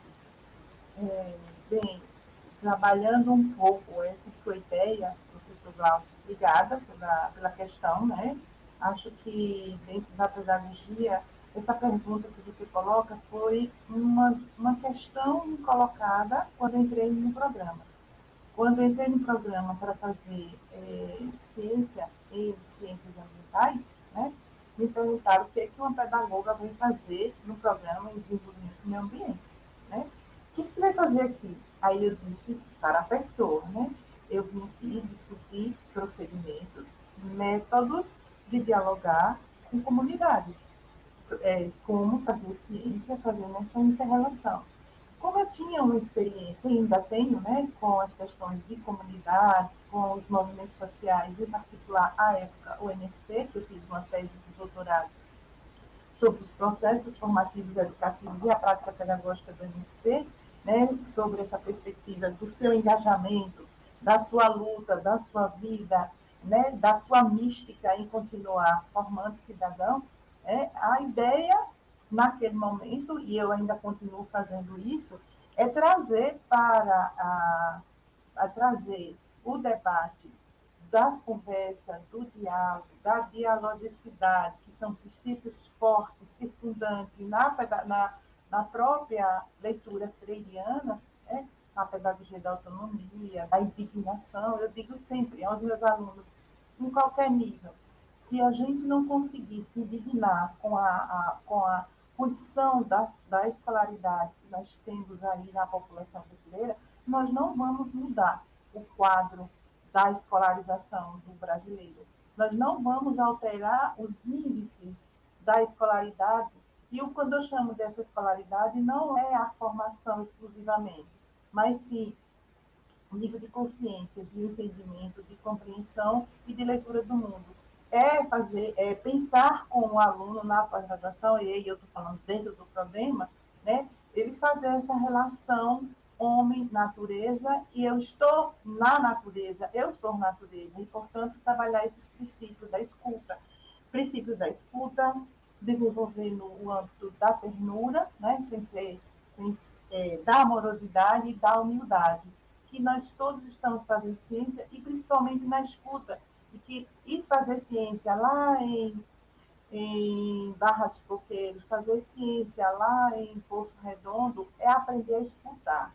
E quem ensinou a gente como se faz isso foi Paulo Freire. Então, quando ele vai e diz assim, nós precisamos ir dentro dos círculos de debate, né, dos círculos de cultura, nós precisamos criar esse, é, esse hábito entre nós, pessoas, né, de dialogar, de dar a nossa opinião, de dizer como é que a gente pode fazer algo diferente, de modo a provocar uma intervenção pequena ou, ou, ou singular, né, da escuta do outro e dessa devolutiva. Então, sempre que meus alunos estão no campo, né, é, nas atividades de pesquisa no campo empírico, eles têm que trazer a devolutiva sim para a comunidade. E há 10 anos atrás, trabalhando com uma Edmilson, menino que veio da Angola para cá, meu primeiro orientando, me lembrei ontem, né, ele queria fazer pesquisa no campo de Angola e queria lá para é, Nossa Senhora da Glória, ele queria saber como é que se dava os links de sustentabilidade das abelhas. E aí, ontem, pensando os links né, das, das questões das abelhas, ele fez todo o trabalho, fez um vídeo com, com, com a liderança que estava fazendo a, a atividade da, da abelha, com as abelhas, aliás, é, ele foi lá e devolveu, ele explicou, ele desenvolveu atividades. Então, assim, foi muito nesse sentido, dessa, dessa necessidade de levar para a comunidade uma perspectiva do seu próprio empoderamento. E, assim, utilizar, sistematizar e organizar. Né? Bem, é, são esses a, a, as, conexões que eu consigo fazer entre pedagogia, ciências ambientais e trazendo à tona esse princípio. E eu sempre digo aos meninos no grupo de pesquisa né, que nós precisamos ter capacidade e humildade de ouvir, né? a humildade da escuta, ouvir. O quanto que eu aprendi no problema foi assim, fabuloso para a minha vida de pedagoga, sabe? Eu, eu, eu acho que eu fiz uma outra graduação de caráter interdisciplinar em que eu pude compreender as questões dos recursos hídricos, do, dos problemas ambientais como um todo e fazer essa correlação. Porque eu acho que a ambiência, quando a gente fala assim, o ambiente escolar, o ambiente não escolar, o entorno da escola, eu acho que somos ambiente como um todo, né? Trabalhando essa questão de ambiência social e ambiência local. Porque a gente precisa provocar algum tipo de, de, de intervenção em um determinado lugar. Não é uma intervenção de ir lá levar, é de escutar, dialogar, combinar, a palavra é combinar, combinar, ajustar e levar. Entendeu? Bem, vamos combinar fazer o quê? Nós vamos fazer isso. De que forma? Assim. Então, a gente vai fazer como, a, como o grupo realmente deseja fazer. Então, eu acho que chegar, eu fico, assim, eu tenho uma mística dentro desse meu, desse, desse, dessa, desse meu movimento, né? dessa dinâmica que é dada nesse, nesse trabalho que eu consigo desenvolver. Mas o Janiel, tu pode dizer como é que ele foi capturado, como é que ele foi, foi capturado no sentido assim, por que, que eu vou fazer? Eu não vou fazer é, o doutorado em geografia, vou fazer no problema. Né? Eu acho que existe uma mística, uma vontade política diferencial de ler o mundo, né? de ler o mundo. Uma leitura diferencial de ler o mundo, a gente só pode fazer se ler Paulo Freire. Se não ler Paulo Freire, a gente não consegue. Não é só com a filosofia pura, né? Não é só com a filosofia pura. Porque Paulo Freire, para mim, também ele é um filósofo, ele é um historiador, ele é um sociólogo. Nós conseguimos muito desses profissionais que estamos dentro de um único pensador, né? Que ele é um pensador, para mim, né? Além de outros, completo no nível de Brasil, entendeu? No nível de Brasil. Mas é isso, né? Eu acho que a gente tem, é, além do Janiel, nós temos os meninos do grupo de pesquisa, né? E eu aqui, só para recordar, um dia no grupo de pesquisa a gente foi ler o livro A Felicidade Foi-se Embora. E aí a gente teve que ficar procurando o que é o sentido da felicidade foi-se embora. E dentro do texto dizia, nós temos que procurar as borboletas. E a gente não achava as borboletas. Por quê? Porque nós não tínhamos flores no Prodem, né? A gente começou a plantar flores para que as borboletas pudessem aparecer. Né? É um exemplo claro do nosso dia a dia e eu acho que é muito disso que está faltando. E eu penso, professor Ivo, né? que quando a professora chama a atenção para que a gente deva colocar a ternura, a amorosidade, a humildade dentro de toda essa relação pedagógica do homem com a ciência e com as outras pessoas ao fazer ciência, ela está nos fazendo um convite, né, principalmente pós-pandemia, pós-pandemia, né, que a gente ainda vai ficar muito tempo na pandemia, eu acredito. Mas isso é importante no nosso dia. E, e, e colocar a ternura, a amorosidade e a humildade não significa dizer que vai fazer pelo outro, mas é entender o outro como o outro sendo um outro entendeu? Fui assim, bem. É isso, é você, Jonielto, agora, viu? Jonielto, você foi provocado e logo depois, professor Ivo, em cima do que a professora Maria José colocou, eu tenho também uma pergunta que encontra isso que ela falou. Te prepare. Então, vamos lá, Jonielton. A provocação agora é contigo. Eu estou achando ótimo aqui que eu estou aprendendo, né? É é, com esses mestres aqui que eu admiro tanto, mas é, essa pergunta, professor Glaucio, é, sempre chega até a mim, né? O que é que um geógrafo está fazendo no Prodema e estudando é, Paulo Freire e estudando as questões de educação, né? Então, é, e assim, o, o, que eu costumo responder é justamente nesse sentido de, da ampliação né, da, da, da, nossa visão de mundo, né? da compreensão dos sujeitos numa perspectiva é, mais dialógica mesmo, na, na, perspectiva mais fraterna, do, do, da escuta, né, de desenvolver mais a escutatória, que eu acho que isso é importante, né, e quando a gente vai né, para uma comunidade, quando a gente reúne um grupo de professores, é, nós temos que estar ah, é, com essa capacidade né, de ouvir, né, principalmente né, de ouvir o que, quais são as demandas, o que é que tem, porque é, assim tá cheio de, de, de pessoas, né, de, de, pesquisadores ou, ou formadores, né, que chegam com conteúdo atravessado, né, e, e coloca aquilo ali, e não quer saber quais são as demandas, quais são as angústias, as aflições, as histórias de vida que cada um tem, e aí é, é, às vezes é, faz uma análise equivocada né, do, da, da, da, daquilo que viu lá né, naquela comunidade. Da, é, enfim, não, não ouviu o suficiente. Eu acho que essa, essa formação, mais é, é, essa trajetória, esse processo me dá uma formação mais, mais ampla né, da visão de, de meio ambiente, de ser humano. E é isso que, que, que realmente importa para a gente desenvolver com êxito qualquer é, é, projeto, né, qualquer atividade. Né? Ah, e aí eu vi aqui uma, uma pergunta interessante da professora Marisete, né, como é que essa pedagogia ambiental dialoga com a espiritualidade, né? A gente é, busca romper com essa, com essa é, filosofia né, moderna da, da, da, apenas do sujeito como um depósito né, de, de, de com a racionalidade, apenas a, a dimensão racional do sujeito mas também a espiritual, né? As, as, as subjetividades, né? a dimensão espiritual, a, a sua relação é, cultural, enfim, tudo isso deve ser analisado dentro desse, de, dessa perspectiva. E, Paulo Freire nos dá esse, esse suporte. É uma pena que dentro do Prodema a gente não, não não discuta isso com todos, né? Geralmente a gente discute mais dentro do nosso grupo de pesquisa, porque os outros estão nos outros grupos, tem outras perspectivas. Mas o fato da professora Maria José estar no Prodemo ao longo é, dos últimos dez anos é, tem inserido bastante essa discussão, essa visão é, em busca de uma, de uma compreensão mais interdisciplinar, em busca dessa, dessa compreensão do ser humano, da, em busca do diálogo, da escuta, enfim.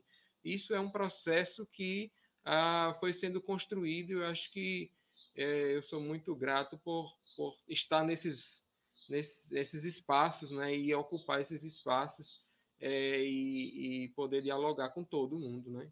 É muito bom isso. Bom, é, aproveitando para avisar o pessoal, gente, a lista de presença já está aí no chat. Por favor, assinem. Professor Ivo, é, a professora Maria José colocou para nós a lembrança do que o professor falou lá na sua banca de doutorado da sua aluna, da professora do Uruguai, falando dessas outras características que a gente procura buscar. O Johnny Elton, ele acabou já adiantando a pergunta que eu iria te fazer, que é sobre essa questão, que é a, é a pergunta da professora Marisete. Ela diz: qual a relação que a pedagogia ambiental possibilita com a espiritualidade? Mas antes que o professor responda, é, é só para justificar essas minhas duas perguntas à professora Maria José e ao Johnny Elton, era no sentido que eu sabia que eles iam dizer isso, no sentido de mostrar que Paulo Freire extrapola o pensamento meramente educacional, no sentido de formação de professores, que ele está presente, ele pode ser presente em várias outras frentes do saber. E ele, nesse sentido, não diz é, é, é, peremptoriamente a questão da espiritualidade, mas a gente pode trazer isso, professor Ivo, e como que a gente poderia trazer isso?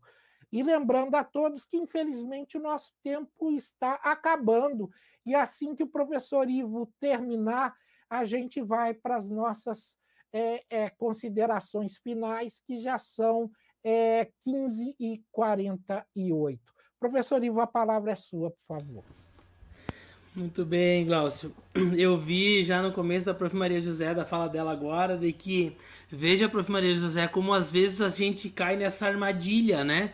A pessoa já nos pergunta assim, mas pode uma coisa e pode a outra? A pergunta, por que não pode as duas? Por que não pode ser síntese? Por que tem, por que, tem que estar separado? Quem disse que está separado? O pensamento moderno que separou tudo. O Mohan já alertou para isso, né? Ele diz, olha, é mente e corpo, noite e dia né? Matéria e espírito, para já ir dialogando aqui, professor Glaucio. Portanto, nós precisamos, nesse sentido, conversando no diálogo com a Cruz Prado, superar essa dicotomização que o pensamento moderno estabeleceu. Né? Separa tudo, o Descartes, né, no discurso do método, primeiro separa direitinho, depois é mais fácil compreender. Gente, isso são as disciplinas. Eu separo a realidade em disciplinas Aí eu entro num curso de graduação ou na escola. Bom, primeiro eu vou estudar matemática, porque é mais fácil entender a matemática separado da sociologia, da geografia. Mentira! Como é que eu vou entender matemática sem entender geografia? Como é que eu vou entender demografia, Junielton, sem entender matemática? Sem interpretar uma tabela que é números? São números. Então veja, precisamos superar. Eu penso e aí penso assim, para mim, né, e estou aqui compartilhando com vocês. Eu penso que a gente está vivendo um tempo de transição, assim como viveu Descartes quando escrevia o discurso do método, entre a, o medieval e o moderno, nós estamos vivendo um tempo de transição entre o moderno e o que vem depois, que o Dussel chamou de transmoderno, né?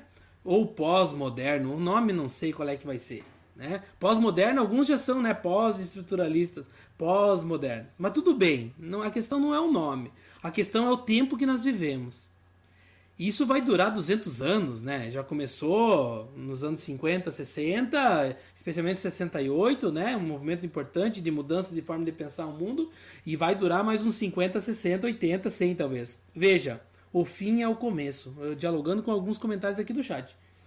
Será que a gente tem que retornar às dimensões da ancestralidade dos povos originários? É urgente. Os indígenas são sustentáveis, nós urbanos que não somos. Os animais são sustentáveis, nós racionais que não somos. Então nós precisamos voltar ao começo. Nós precisamos retomar as origens para poder ir para frente. Olha que interessante a dialética interessante aqui. Nós precisamos entender que a história não é linear, não é um ano depois do outro. Nós, nós conseguimos engendrar historicamente uma dimensão e uma percepção cíclica da história que fazemos. E aí, essa, essa dimensão cíclica da história nos permite incorporar o passado de novo. Incorporar o passado como novo. E esse novo é o que? É se tornar mais sustentável, é diminuir o aquecimento global, é estabelecer regras gerais fundamentais que todo mundo tem que cumprir, inclusive o primeiro mundo e o centro do mundo, uh, do ponto de vista das mudanças climáticas. Implica em perceber novamente que essa forma de educação separadinha em disciplina chegou num limite de aprendizado humano. Nós vamos até um limite e nós não conseguimos ir para frente. Nós não conseguimos aprender mais do que aprendemos hoje, porque esse modelo de educação que nós estamos inserido, ele se esgotou por disciplina, por série, separado, matemática da geografia, da questão ambiental, da dimensão social, a dimensão espiritual, independente da tua crença, da tua religião, da tua religiosidade que você vive, ela ela precisa ser incorporada como uma, também uma relação que transcende a materialidade e que a gente consiga enxergar coisas que a gente não, não vê, mas a gente precisa compreender a dimensão espiritual, a dimensão religiosa, a dimensão da intuição, a dimensão, como o professor Glaucio lembrava do Boff, Glaucio, o cuidado, saber cuidar. O Boff escreveu isso em 98, 96. Saber cuidar. E nós estamos em 2021 e não olhamos para esse livro com seriedade. Grito da terra, grito dos pobres. Nós precisamos olhar para os pobres. Para que a gente possa entender como que a gente precisa superar a pobreza, acabar com a pobreza. Lá em 80, na África do Sul, o encontro de educação ambiental já apontava que a pobreza era o maior problema ambiental. Em 80, foi quando eu nasci, 41 anos atrás. E nós ainda temos muita pobreza. Temos muito mais problemas ambientais que tínhamos em 80. Então, e aí, claro, me parece que é num, se eu pudesse fazer um organograma aqui, né? Vamos, vamos colocar isso em algum lugar.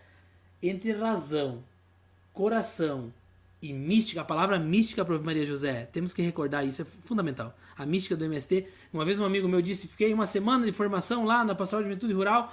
Olha, no final sobrou a mística. Eu disse: claro, então sobrou tudo que precisava ter sobrado. Tá bom? Não precisa aprender sempre. Não precisa acumular conhecimento sempre. Às vezes é preciso vivenciar um sentimento, é preciso experienciar uma mística, é preciso arrepiar o cabelo.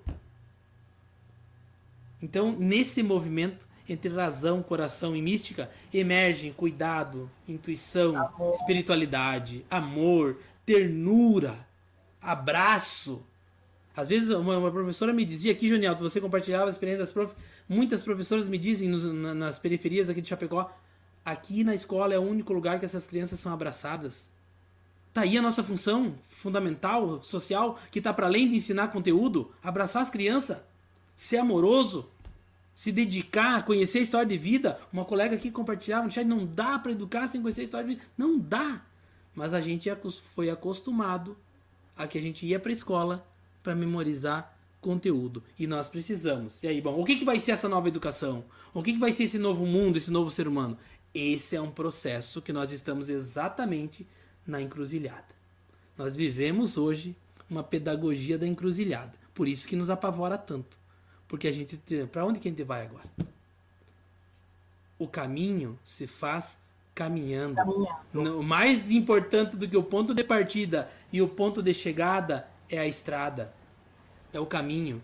E é ali que a gente aprende. Então, gente, quero agradecer a oportunidade e fico feliz de poder, poder dizer isso que eu digo agora para vocês com muita tranquilidade e muita alegria. Muita alegria, para além de questões racionais, epistemológicas, universitárias, de pós-graduação em estrito senso, de poder abrir o coração e dizer assim: é isso que eu faço, é nisso que eu acredito e é, é assim que eu produzo minhas pesquisas, meus artigos, dissertações e teses com os meus orientandos.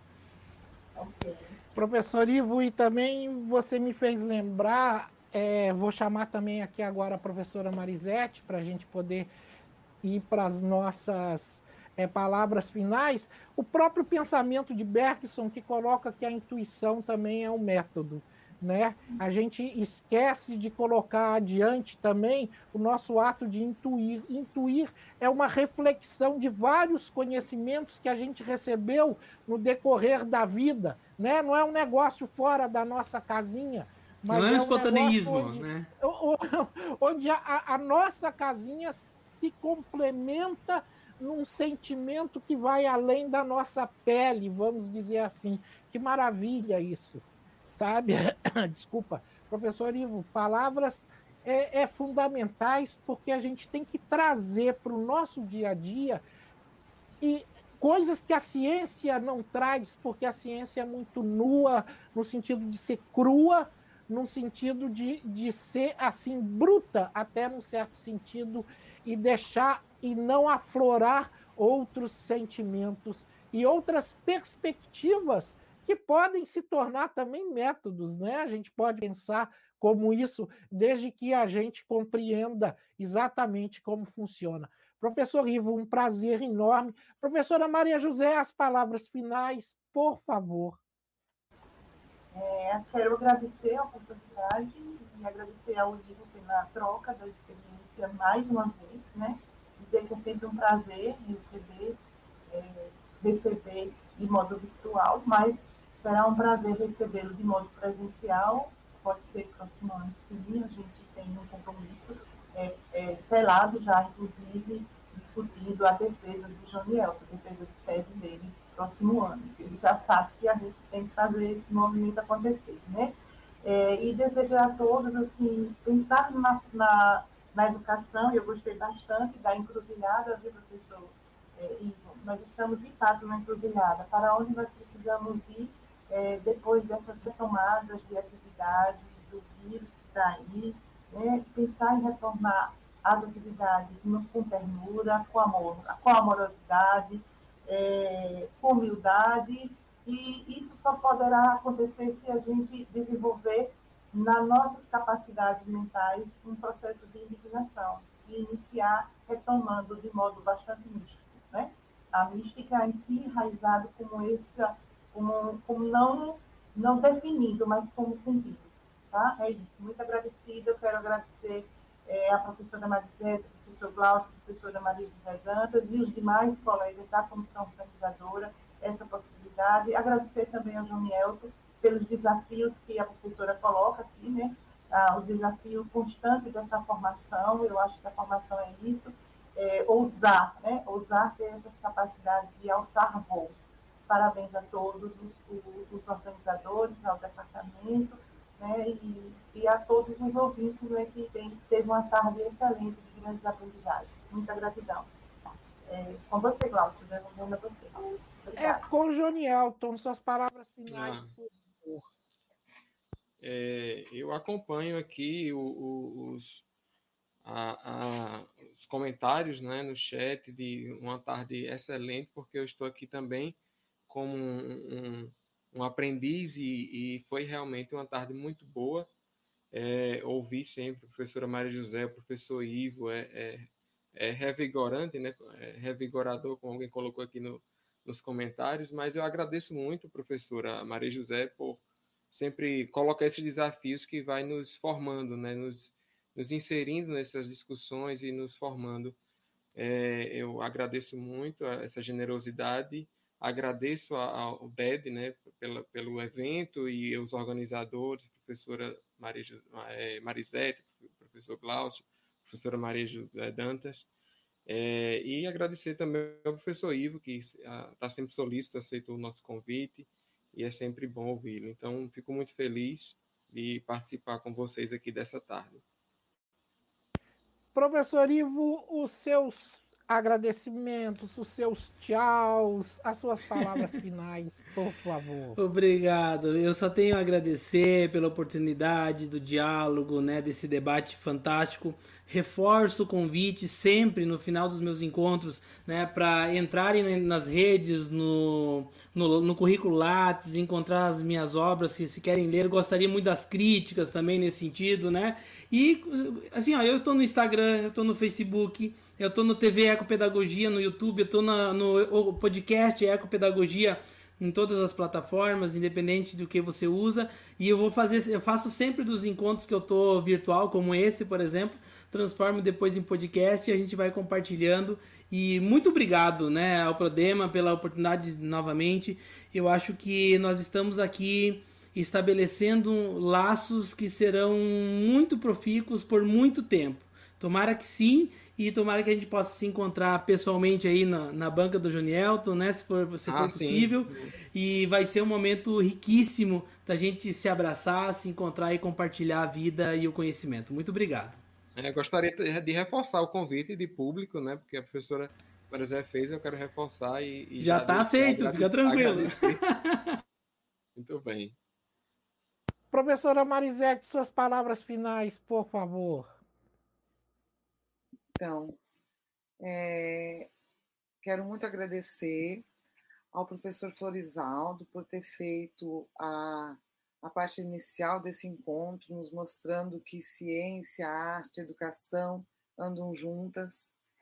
É, também quero muito agradecer a Maria José, que organizou essa mesa, ao Junielton por estar aqui conosco e ao professor Ivo por estar aqui presente ouvi atentamente, fiz muitas provocações, porque e fiquei particularmente é, mexida com o que você está vivendo nos últimos dez dias, que você nos relatou, porque eu vivi esse processo e continuo vivendo.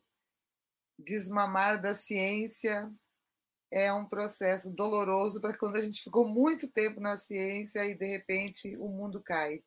A gente fica sem chão, né? Mas para construir outros caminhos, e eles são maravilhosos, né? No sentido de outras descobertas, de outras vivências. Então, é, acho que é um desafio fantástico. E muito, muito obrigado pela, por, por ter aceito o convite e estar enriquecendo diálogos freirianos. E também quero agradecer o Glaucio, que sempre é brilhante, sempre organiza esses encontros virtuais de uma forma tão bacana. A Maria Dantes, que esteve conosco, a todos os colegas, alunos, todas as pessoas que estão participando, muito obrigada. Convidando que no dia 19, às 15 horas, nós teremos um sarau em homenagem ao aniversário de Paulo Freire. Estão todos convidados, inclusive, a participarem, se tiverem poesias, músicas, enfim, aquilo que vocês quiserem é, participar, nos enviem que será muito bacana de ter vocês conosco. É, isso no dia 19, então, de, que é o dia de, dos 100 anos de Paulo Freire. Meu muito obrigado a todos. E é isso, estão todos convidados para festejarmos o aniversário de Paulo Freire.